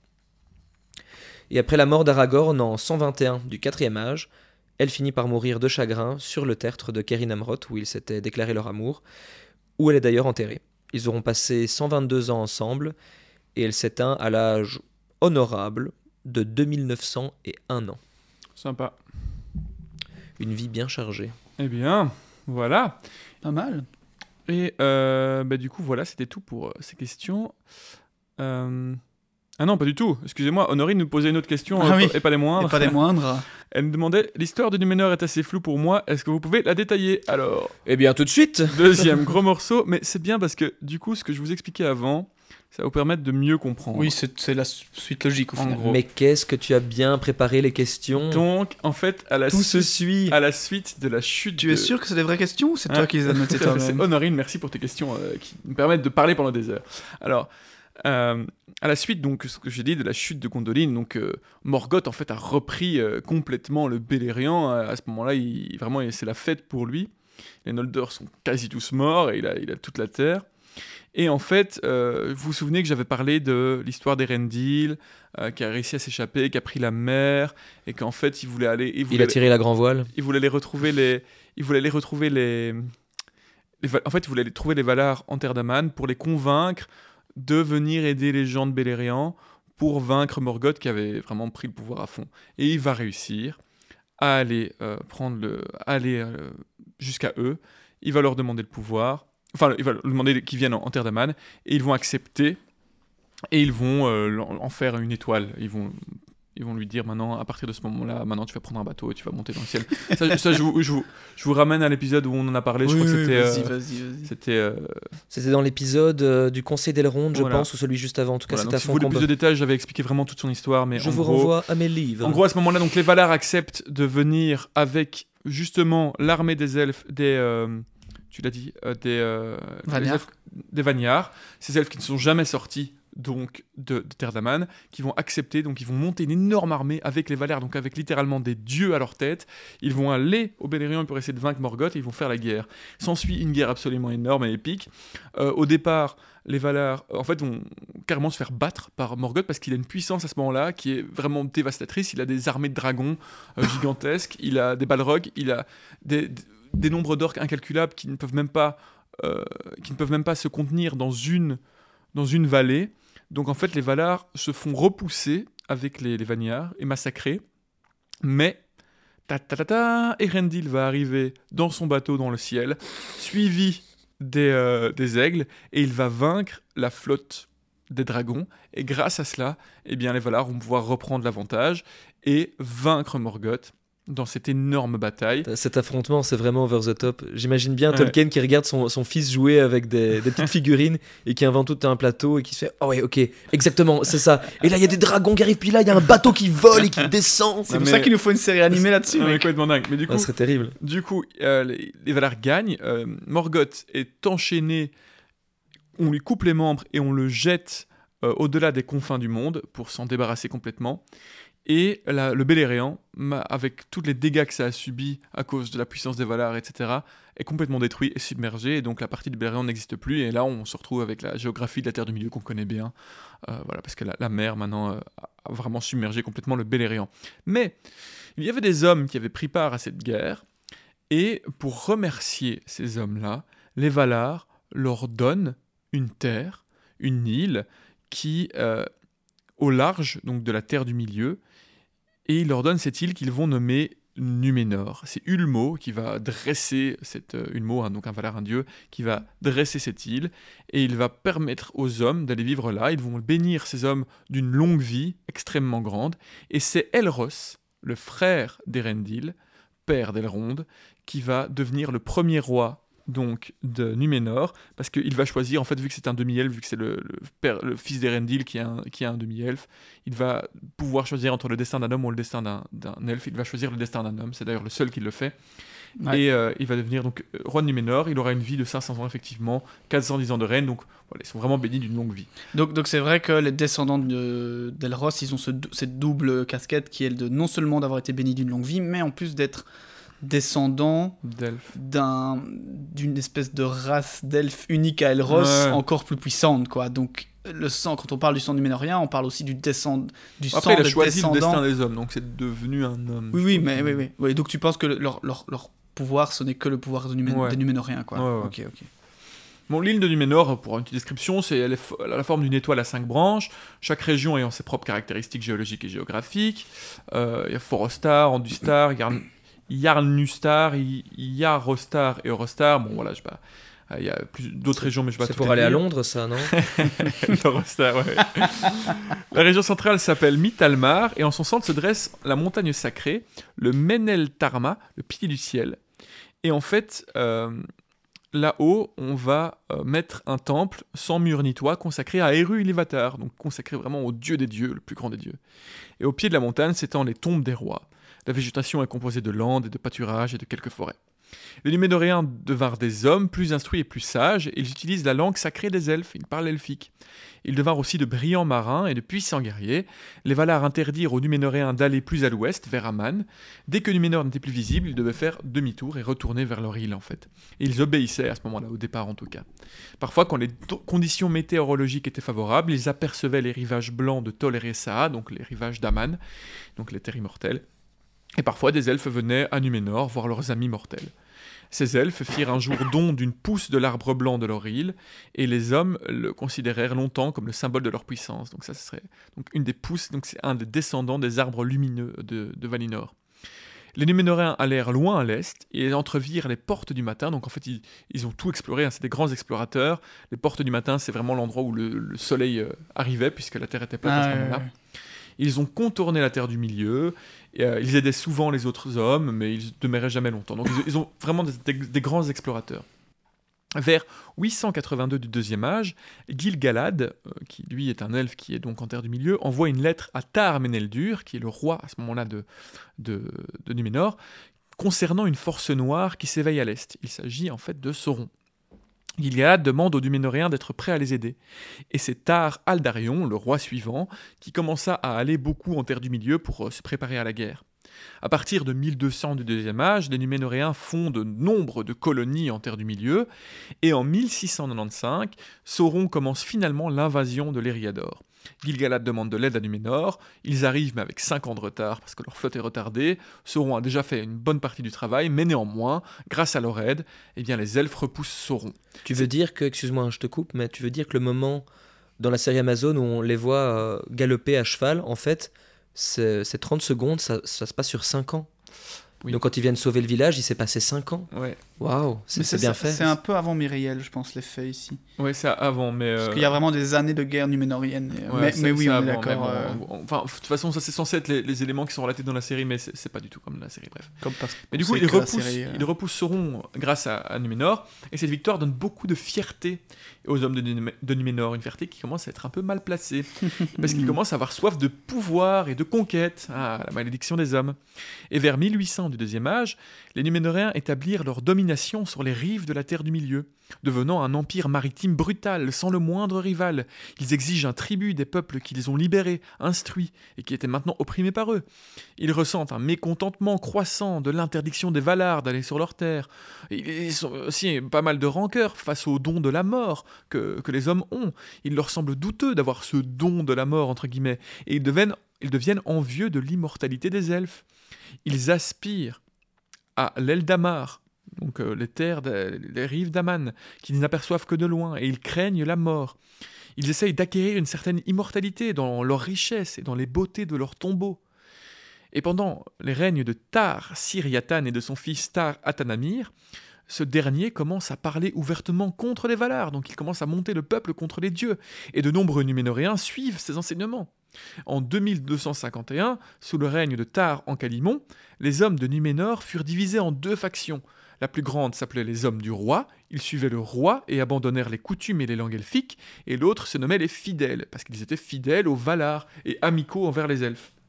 En 2800, donc il y a vraiment une, vraie division qui se fait à ce moment-là.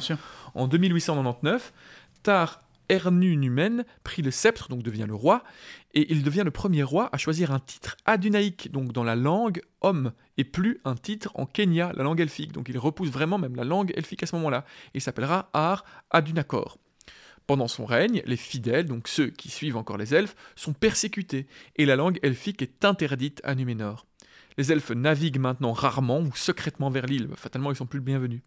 Les fidèles résident en majorité à Andunier, donc ça c'est en fait sur une côte, et leurs seigneurs, en raison de leur noble héritage, conservent quand même une certaine autorité dans les réunions des nobles, malgré tout.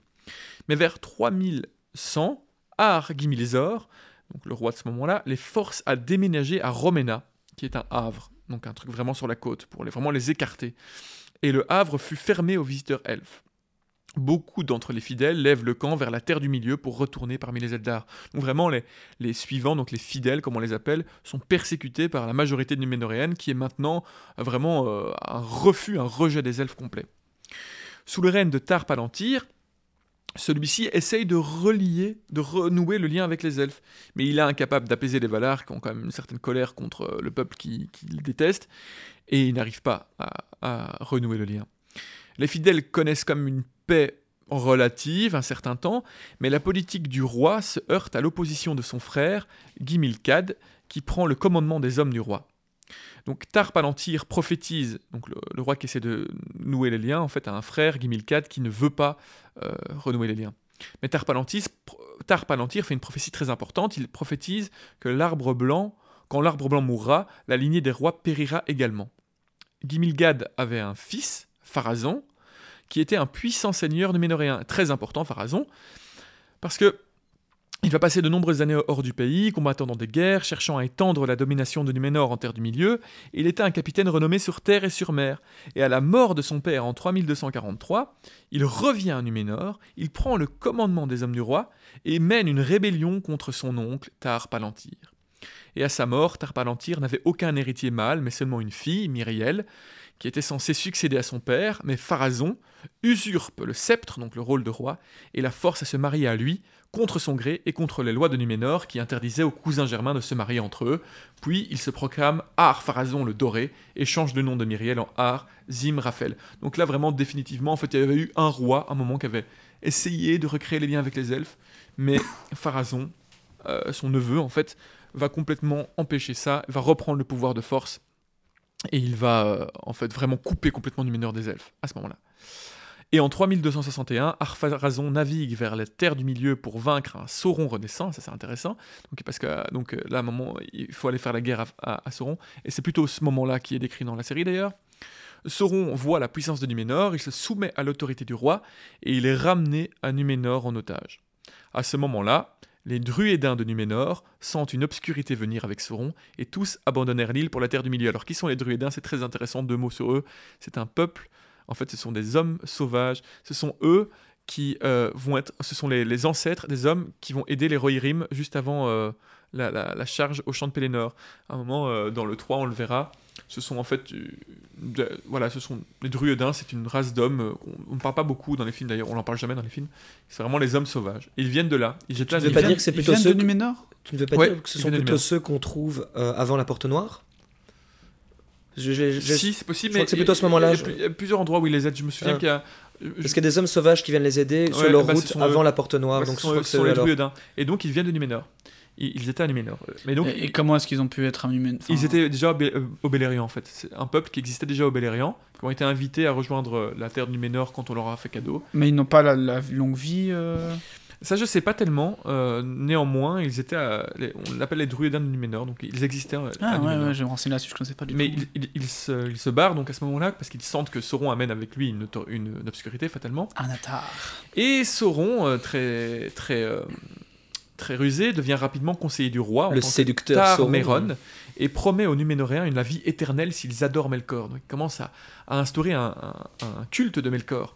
Et sur les conseils de Sauron, les Numénoréens devinrent encore plus belliqueux, chassant les hommes de la Terre du Milieu, en les asservissant. Arpharazon, euh, lui, fait détruire le temple d'Héro Iluvatar au sommet de la, au sommet de, de la montagne. Ah, le et il pharisien. fait construire à sa place un temple dédié à Morgoth.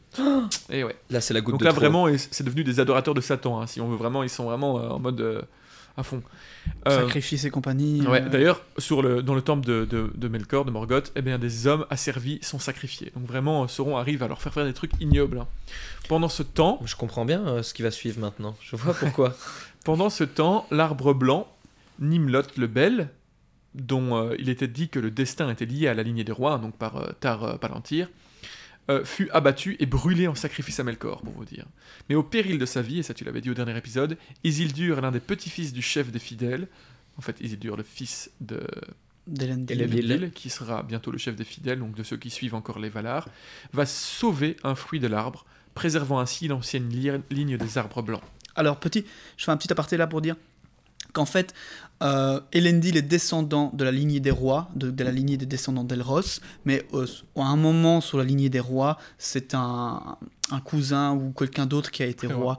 Euh, donc voilà, donc Elendil est bel- et ses, ses fils, Anarion et, et Isildur, sont bel et bien descendants d'Elros, euh, mais ne sont pas rois parce qu'il y a eu un changement, une Mhm. prise de pouvoir. Ils sont euh, pas rois de Numénor en tout cas. voilà, mais ils, ils auraient pu l'être si. euh, voilà. Mais ils sont, ça, vous savez ils sont les seigneurs de la. Des, euh, en tout cas, Elendil va devenir le seigneur des fidèles. des fidèles. C'est une famille très noble et très respectée euh, là-bas, mais c'était juste pour dire qu'ils sont bien descendants d'Elros, Mhm. même s'ils ne sont pas actuellement rois. Mais du coup, Arpharazon, poussé par Sauron et craignant la mort et la vieillesse, hein, donc c'est vraiment ça qui, le perturbe, construit une immense flotte et constitue une immense armée pour s'attaquer aux Valar et s'emparer des terres éternelles. hein. Dans leur orgueil, ils iront jusque-là. Amendil, le chef des fidèles, dit à son fils Elendil de préparer le départ. Donc Amendil, père d'Elendil, père d'Isildur. De préparer le départ pour s'enfuir en fait et d'éviter le désastre à venir. Et il dit à Elendil donc de préparer les, bateaux et lui-même irait avertir Manwë, un des Valar, dans les terres éternelles, euh, pour lui l'avertir que en fait euh, Pharazôn veut envahir les terres éternelles. Euh, Elendil prépare neuf navires et emporte avec lui les sept palantirs et la pousse de l'arbre blanc qui deviendra l'arbre blanc du Gondor, hein, à on le connaît. Il y a quand même à aucun moment ils se sont dit que c'était peut-être une mauvaise idée de s'attaquer. euh, Mais ils sont complètement euh, manipulés Ouais. par Melkor. Et leur Enfin, orgueil par, euh, est tellement énorme Sauron. maintenant. Par Oui, euh, c'est ça, c'est vrai. Euh, oui, par Sauron, tout à fait. Anatar. En 3319, Arpharazon s'embarque donc avec sa flotte et navigue vers l'ouest. Son armée débarque sur les rives d'Aman. Les Valar, craignant que l'armée numénoréenne puisse faire des ravages en Valinor, mais ayant également l'interdiction d'Iluvatar de tuer des hommes, demandent son aide. Donc ils demandent l'aide directement à Iluvatar. Chose très rare, euh, qui intervient dans un conflit, le dieu des dieux. Iluvatar brise et change le monde alors, enlevant Aman donc des terres immortelles de celui-ci, le met à l'horizon et transforme la forme du monde de plate à ronde. Et c'est à ce moment-là que la Terre est devenue ronde et il a gardé Aman en fait à l'horizon, donc inatteignable par les mers. Voilà. Arpharazon et son armée sont ensevelis sous des rochers tombés des monts Pelori. Sa flotte est engloutie dans un gouffre ouvert dans la mer. Tellement elle devient le vide en fait, euh, si on veut. Donc je je pense qu'il tombe dans le vide si on veut. Numénor est submergé par d'énormes vagues et sombre dans l'abîme, noyant ses habitants, y compris le corps de Sauron, demeuré derrière, et dorénavant privé de sa capacité à prendre des formes belles et charmantes, son esprit seul partant vers le Mordor. Amendil, père d'Elendil, est probablement arrivé à prévenir euh, Manwë, puisque Elendil a été prévenu à temps, et lui s'est enf- enfui avec ses deux fils et ses partisans, et ont embarqué sur des navires avant la chute de l'île. Il débarque en terre du milieu, il rassemble les peuples numénoréens et locaux, et fonde les deux royaumes d'Arnor et de Gondor, on a déjà expliqué. Et la suite. Et après sa chute, Numénor fut appelé Atalente, la déchue en langue kenya. Donc voilà, c'est l'histoire complète de Numénor, en sachant que Tolkien assumait complètement que cette histoire est une référence à l'Atlantide. Donc euh, ça, Ah ouais. Et que c'est la fameuse histoire de sur le temps euh, qu'il a écrit en parallèle avec son ami C.S. Lewis. voilà. Euh, donc, il, il s'était donné un défi d'écrire sur le voyage dans le temps. Je suppose que c'est le, c'est le, la thématique ici, c'est Ouais. Bah, le- le fait d'avoir une longue vie, le temps qui passe, et, et- ce- Et combattre le temps, euh, combattre le temps qui passe. Ouais. j'ai- l'impression. Je, je- je les vois un peu, euh, ces Numénoriens orgueilleux, comme euh, c'était Caligula, je pense, qui avait demandé, euh, à- qui avait ordonné à ses soldats de s'attaquer à Poséidon, et du coup qui devait poignarder l'océan. Ouais. Du coup, je, je les vois un peu comme ça, en fait, tellement orgueilleux Ouais. et à côté de leur pompe. Et c'est quoi le peuple dont tu parlais là? J'aimerais bien euh, les Druidins, Druidins. Ça j'irais. qui seront en fait donc les hommes sauvages euh, après. Alors, euh, question suivante. Passionnant, hein, en tout cas, tout ça. Ouais. La Numénor est aussi une des plus belles Mais allez, histoires. Moi, ça ne sert plus à rien de lire le Silmarillion maintenant. On a eu la chute de Gondolin, on a eu l'histoire de Numénor, on a les parents Ah, d'Aragorn là- et d'Arwen, on peut s'arrêter là. Là, là, vous êtes gâtés. hein, On n'a même, pas- matière. on a même pas encore fait le Silmarion qu'on vous aura déjà presque tout raconté. Alors, nous avons une question de Julien qui nous demande que ce qu'on pense de la théorie selon laquelle Tom Bombadil serait l'incarnation de Frodon qui, lors de sa mort, serait allé au début du monde pour s'attendre lui-même. Alors, je n'en pense rien personnellement puisque je ne connaissais pas cette théorie je connaissais pas non plus. et je ne pense pas que ça me paraît pas très valable, mais en même temps, pourquoi Bah, faudrait pas se demander pourquoi est-ce qu'il le ferait alors. Ouais. Est-ce que, et vu qu'il ne cède même pas vraiment. Enfin, si, il cède d'une certaine manière dans les Galgal, mais. En tout cas, j'ai vraiment, Ouais, vrai. pour avoir fait des recherches autour de Tom Bombadil lorsqu'on en avait parlé, j'ai jamais entendu parler de cette théorie. Donc je serais curieux de savoir d'où tu la Ouais, tiens. ouais, ouais. Mais euh, Oui, parce que j'aimerais bien savoir du coup sur, quel, quel- sur quoi s'appuient les personnes qui parlent Oui. de ça, parce que ça peut être très intéressant. hmm. Euh, mais c'est vrai que ouais, moi j'en penserais non plus pour le, là comme ça. donc voilà, on ne- on n'en pense rien. Euh, ça nous semble bizarre. Mais voilà, comme toi, visiblement, tu dis que ça te semble bizarre. Ben nous aussi. Alors, on vous dit pain au chocolat ou chocolatine? On dit pain, au chocolat. Moi, je dis pas pain au chocolat, je dis cook au chocolat. Désolé. Bon, toi, c'est un- vraiment bruxellois, bruxellois, toi. Ah, vous dites Euh, pas cook euh, non, Namur pain et Charleroi chocolat. C'est Non, pain au chocolat. pain au chocolat. Ah ouais. Allez, maintenant on arrête les bêtises. Ouais, là, voilà. Chocolatine, cook. Cook, cook c'est un truc flamand. ça. Alors- zeg, man. Quelle Ah, était l'origine. Alors, dernière question de Julien. Quelle était l'origine des Balrogs et leur histoire? Fixe. Ben oui, je vais revenir un peu là-dessus, mais j'avoue que tout ce qu'on en a déjà, enfin tout ce qu'on a déjà dit sur les Balrogs est, est un petit peu tout ce qu'on a au final. Euh, mais bon, je vais quand même un petit peu développer. Euh, donc, les, Balrogs, comme on le sait, sont des maillards qui ont été corrompus par Morgo- Morgoth. hein. Euh, ce sont des puissants démons de, feu. Et moi, ce, ce qui m'intéressait quand j'ai fait mes petites recherches, c'est qu'on on dit qu'ils sont ils font probablement partie en fait de ceux qui ont été corrompus directement lors de la chanson. Et donc ils faisaient partie avec Melkor de la dissonance de la chanson quoi. Donc c'est vraiment probablement les premiers euh, donc, les premiers Ainur à, avoir euh, été corrompus par Melkor contrairement par exemple à Sauron qui a été euh, donc ap- après avoir descendu sur la, sur la terre, sur Arda, euh, était, était le Maillard relié à un Valar, et c'était un forgeron, il était tout à fait, tout à fait, enfin voilà, quelqu'un de respectable, et il a été corrompu par après. Mais donc les Balrogs, on parle vraiment de, de, de Maillard qui, qui aurait pris donc cette forme-là de d'énormes bêtes de feu, euh, etc. euh, dès le début, quoi, dès qu'ils sont arrivés sur Arda. Euh, donc voilà, et donc euh, je, disais tout à l'heure qu'ils étaient là pendant la destruction des arbres euh, par, euh, Morgoth et Ungoliant. C'est peut-être pas tout à fait vrai, mais en tout cas ils étaient déjà là, ils existaient déjà. Comme, Ah oui, oui. comme, euh, je pense pas qu'ils étaient sur place, c'est ce que, ce place. certaines sources disent. Euh, mais en tout cas, comme c'est les premiers, certains des premiers Ainur à avoir été, avoir été corrompus, ils existaient déjà et ils étaient tout simplement en fait enfermés euh, dans le fond des, des- des forteresses de Melkor et notamment la forteresse d'Utumno. Alors j'en parlais avec lors de l'épisode avec Jérémy. Euh, sur, euh, avec la fréquence de la fréquence 9, 9 3 quarts pardon Euh, ça commence à faire long l'épisode Ouais. on commence un peu à fatiguer mais il disait que lui Udun il avait été voir ce que c'était donc flamme d'Udun ce Ouais. que Gandalf crie que c'était une plaine en face aux alentours de la porte noire ce que j'avais dit être, vrai mais que c'était aussi en fait euh, tout simplement un autre nom de la forteresse d'Utumno la première forteresse de Melkor où les Balrogs avaient euh, l'habitude de résider, je vais dire. Donc, Ouais. quand on parle de Flamme d'Oudoun, on parlait bien évidemment de cette forteresse-là.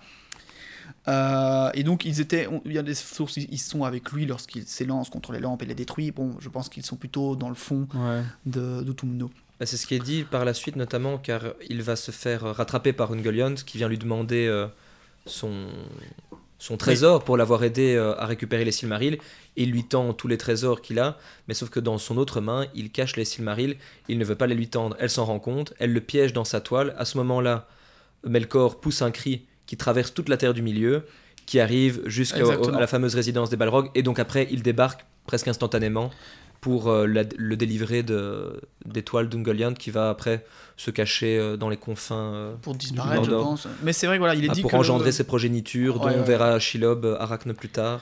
Mais il est dit que voilà, son cri est tellement fort que les, les, les, les- Balrogs l'entendent de- de- depuis si loin.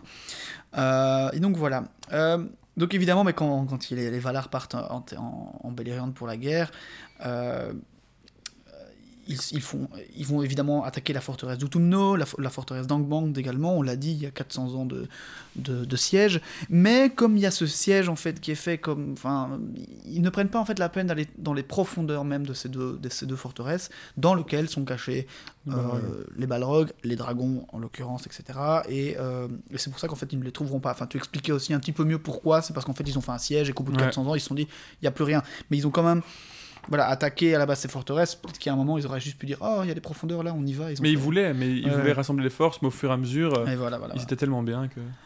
Euh, Donc voilà, mais ça, et, et c'est vrai, ben, c'est ça que je dis en fait, on va peut-être parler un petit peu plus de leur forme par après, ce fameux débat elle ou pas elle, mais au final c'est tout ce qu'on sait d'eux, à part le fait que ben, voilà, leur capitaine, le seigneur des Balrogs, le grand capitaine d'Angbang, c'était euh, du coup Gothmog, euh, et que du coup ils ont participé à de nombreuses batailles, lors du Dagor Bragolak, euh, donc bataille de la flamme subite, ils sortent d'Angbang derrière Glaurung pour, pour attaquer les, les troupes des...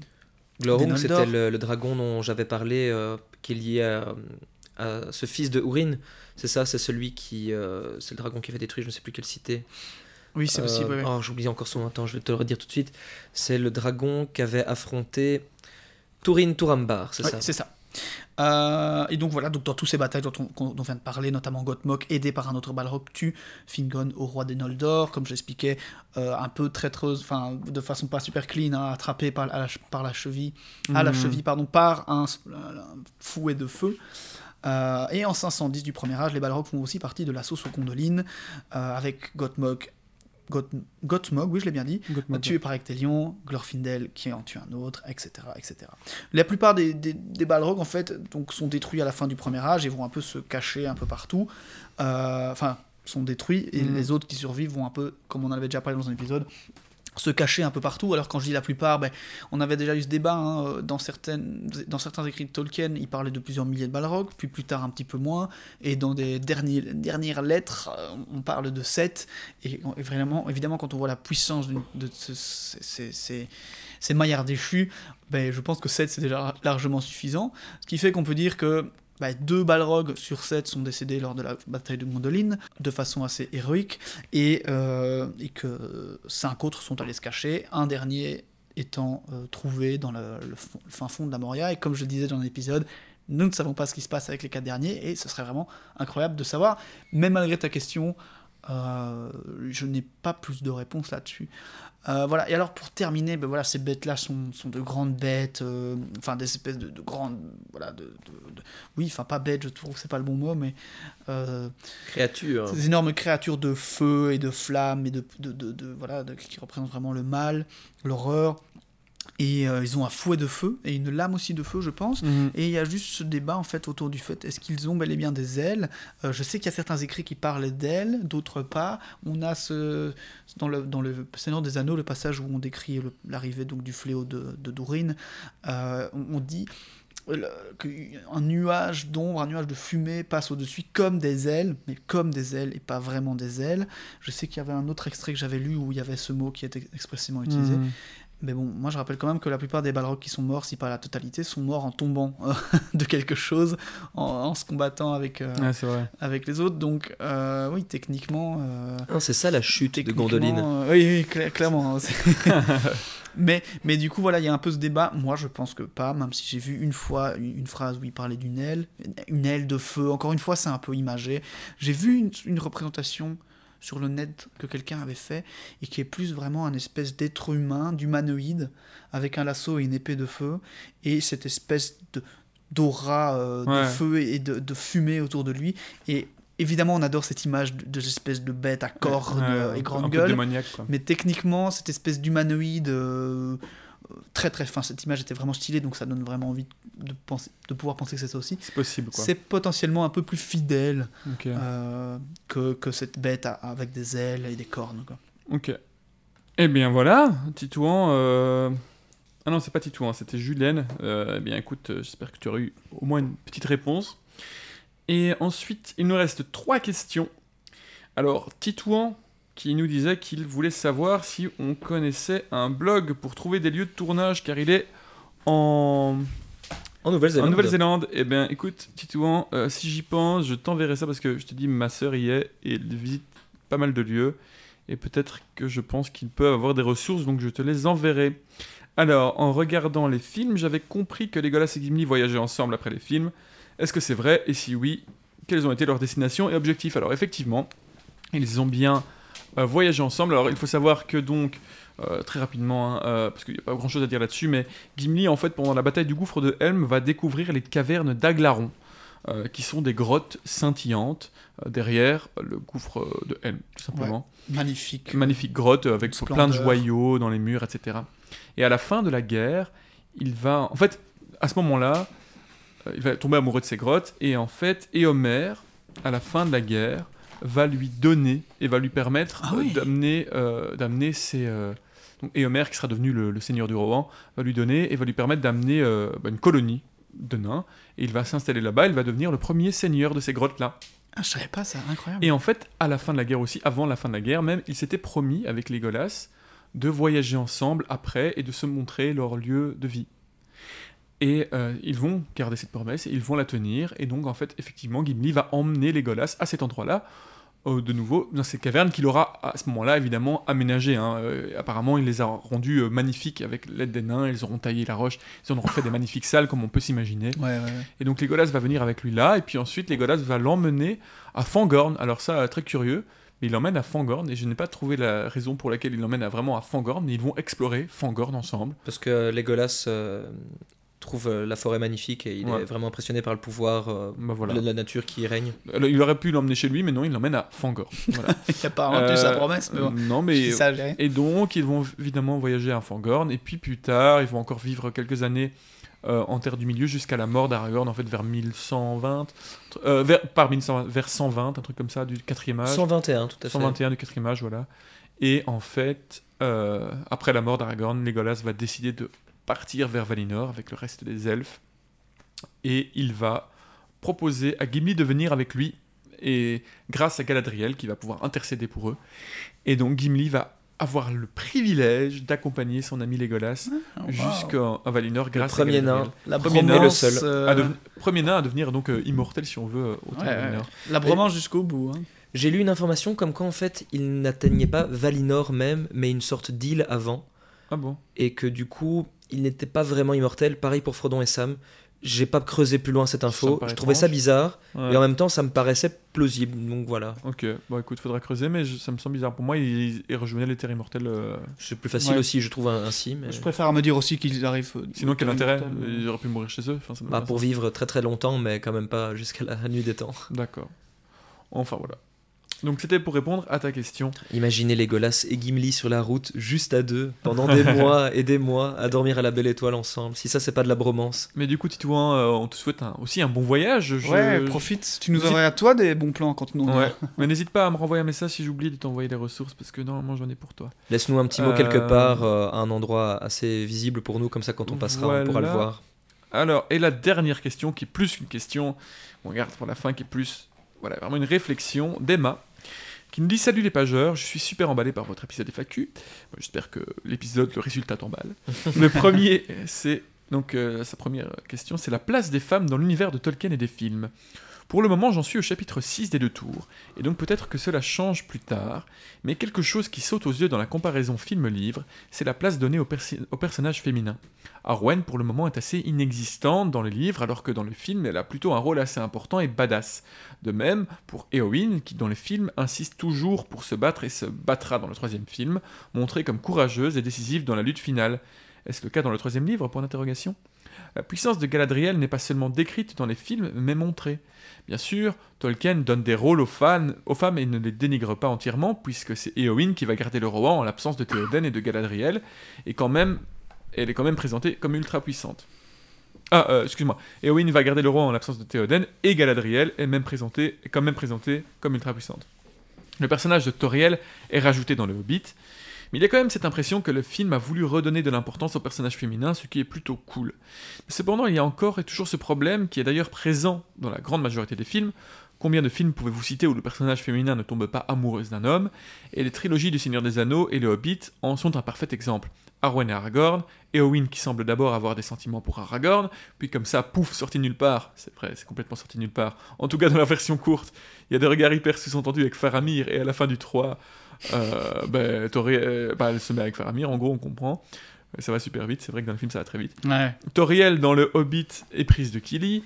Même Galadriel dans le Hobbit, la scène où elle est seule avec Gandalf semble vouloir montrer un sentiment plus fort que de l'amitié entre les deux. Ouais, ça j'en doute quand même. Bon, c'est comme si les femmes ne pouvaient pas exister sans leur relation aux hommes et des sentiments amoureux.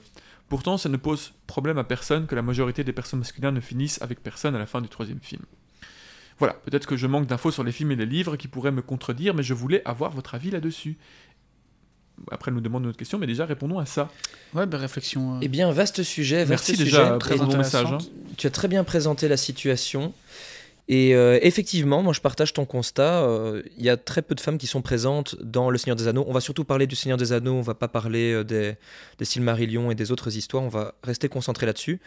Hormis les plus évidentes que tu as déjà citées, euh, c'est vrai que les, les seuls personnages féminins qu'on rencontre, bah, on a l'Obélia Saquet de Beza sans compter, la, la future Ouais. femme de Sam, Rosie, euh, la mère de Frodon qu'on évoque, mais qui est décédée, euh, la femme du père Maggot. Chez les nains, on ne les rencontre pas. On sait qu'elles existent, qu'elles portent une barbe, mais on n'en sait presque rien de plus. C'est presque une fable. Chez les elfes, elles existent. Ok, point barre. À part Galadriel, euh, voilà, on en fait, et Arwen évidemment, on n'en fait pas plus mention. Les ents femelles ont disparu. C'est quand même pas anodin non plus. C'est un peu comme si toutes les femmes euh, s'étaient un peu euh, avaient disparu de la terre du milieu ou qu'elles étaient effacées. Donc là, je suis assez d'accord avec toi. Elles sont peu représentées. Cependant, cependant, moi, ce que je trouve, c'est que leur sous-représentation, eh ben, le peu de femmes qu'on voit, elles sont bien mises en valeur du coup. Parce que ça peut paraître peut-être un peu bête comme argument, mais il y a quand même un nombre important de personnages secondaires masculins qu'on oublie totalement à la fin de notre lecture, dont on ne se rappelle plus de nom. Je pense par exemple, après une lecture, qui pourrait se souvenir ici du nom du garde qui accompagne Pipin à Minas Tirith pendant le retour du roi Moi pas. Euh, le fils de ce garde-là. C'est des personnages assez importants d'ailleurs dans le retour du roi, il passe énormément de temps avec Pipin. À savoir que le fils, en plus, est l'un des narrateurs, enfin un des personnages qui revient dans l'histoire que Tolkien avait commencé à écrire dans Mhm. le quatrième âge. Mais bon, qu'on n'aura pas de, de détails là-dessus. le nom des hobbits qui gravitent autour de nos héros, qui sont en comté ou à Creux Creek. Maintenant, je les ai parce qu'on a fait des blagues dessus et on s'en souvient, mais de base, je les avais, j'en avais même oublié l'existence. Le nom des elfes qui sont présents à la table d'Elrond, on ne s'en rappelle pas non plus. Mais par contre, les personnages féminins tels que Arwen, Éowyn, Galadriel, ils sont marquants. Alors, on va revenir à cette sous-représentation. Pourquoi est-ce que les femmes sont si peu représentées? Il n'y a pas de réponse définitive, mais moi, les éléments qui me permettraient d'y répondre, ce serait ceci c'est le contexte de l'époque déjà, au moment où Tolkien écrit. Bah, En Angleterre et même partout en Europe, les droits des femmes sont beaucoup moins avancés qu'aujourd'hui. Elles n'ont pas du tout même, euh, le même rôle dans la société, même euh, avec la guerre. La société anglaise est plutôt puritaine, donc euh, les femmes ne peuvent pas faire ce qu'elles veulent, elles ne travaillent pas de la même manière, même si elles ont pris part à l'effort collectif pendant les temps de guerre. Il faut aussi voir la vie de l'auteur. Il a connu, il a, a toujours eu un argument comme quoi il disait qu'il avait connu peu de femmes et que du coup il était peut-être misogyne, qu'il avait peur des femmes. C'est vrai qu'il a peu fréquenté de femmes. Il a vécu avec euh, sa mère, sa grand-mère beaucoup, et il n'a eu qu'une seule femme. À 16 ans, il rencontre euh, Edith Tolkien, je crois que c'est Edith si je ne me trompe pas. Il la rencontre à 16 ans et il veut très vite se marier avec elle. Son père va refuser, il va devoir un peu attendre, etc. parce que lui était catholique et elle était protestante, et du coup ce n'était pas possible. Donc de ce point de vue-là, c'est vrai qu'il a connu assez peu de femmes. Il a fréquenté des milieux universitaires qui étaient à l'époque exclusivement masculins. Il était dans des groupes d'hommes euh, en permanence. Quand il était au front à la guerre, il n'était entouré que d'hommes. Et aussi, je crois que c'est surtout le point le plus important, c'est que ce matériau d'inspiration, ces sources en fait, euh, ces références, ce sont la mythologie nordique et occidentale. Et dans ces mythologies-là, les femmes sont peu présentes, en tout cas des rôles importants, notamment dans la légende de Beowulf, la saga islandaise des Volsungs, les poèmes épiques finlandais du Kalevala, ou euh, le récit arthurien du Chevalier Vert, pour ne citer que ceux-ci. Donc pour revenir aux personnages féminins qui sont présents dans les livres et qui le sont un peu plus dans les films, on va les citer. On a Bédor, ça c'est uniquement dans les livres, la compagne de Tom Bombadil, Arwen, Galadriel, Éowyn et Shelob, Arachne d'une certaine façon. c'est un personnage, c'est un personnage féminin, c'est un personnage féminin. Quelle horreur. Alors certes, ces personnages féminins, elles ont un rôle assez mineur dans les, les livres. Elles n'influencent pas grandement la trame. Euh, c'est pas pour autant qu'elles ne sont pas dignes d'intérêt. Mais ce qui est intéressant, c'est surtout ce à quoi elles correspondent. En fait, ces personnages sont d'une certaine manière des archétypes. On peut dire que Bédor, elle représente la nymphe, l'incarnation de la nature. Arwen, c'est la princesse typique des récits d'amour courtois. Galadriel, c'est la magicienne, équivalent de la Vierge Marie, si l'on veut, dirigeante, au pouvoir, porteuse d'un anneau. Éowyn, c'est la féministe, guerrière, porteuse d'espoir et de courage, et d'un idéal pour le monde des hommes. Et euh, enfin, Shelob, Arachne, c'est l'incarnation du côté sombre de la femme, celle qui dévore, qui engendre sans soin, qui, a des portées uniquement, qui est portée uniquement sur sa faim, insatiable comme sa mère Ungoliant. Ce qui est très intéressant dans ce que tu évoquais, c'est par rapport au film. Effectivement, elles sont bien plus développées dans le film. Ça, d'ailleurs, on doit remercier euh, Fran Walsh, scénariste, euh, co-scénariste euh, du film, qui a voulu donner plus d'importance à ces personnages-là et qui a voulu donner le rôle de certains personnages secondaires, tels que Glorfindel, à Arwen pour qu'on ait moins de personnages et donner plus d'importance à celle-ci. Alors, Arwen, elle se voit confier donc le, rôle de Glorfindel dans l'escorte de Frodon entre le Mont Venteux et Foncombe. Sa romance avec Aragorn est plus montrée et développée ce qui renforce la pression sur les épaules du rôdeur. Alors s'il échoue, non seulement le monde des hommes s'effondrera, Arwen devra quitter la Terre du Milieu, et leur amour s'arrêtera là, ou alors pire, elle sacrifiera son immortalité pour rien.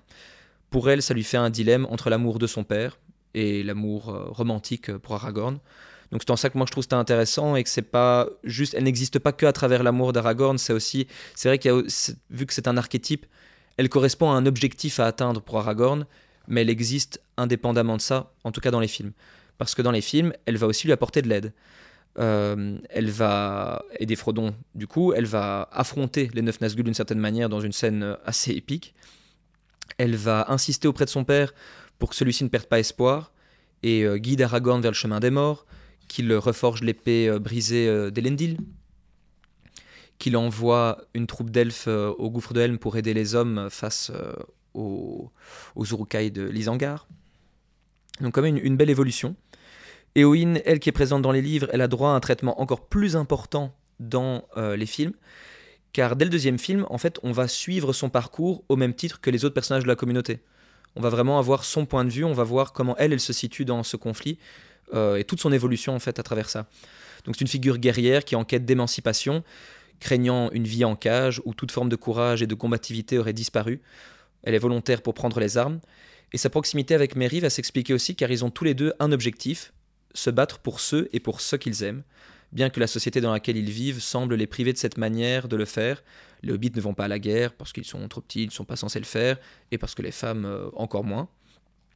Et par rapport à ce que tu dis sur euh, sa love interest pour Aragorn et ce qui s'en suit avec Faramir, je suis assez d'accord avec toi que le, coup de Faramir à la fin, ça semble un peu tomber de nulle part. Et en même temps, je trouve que ça s'explique assez bien.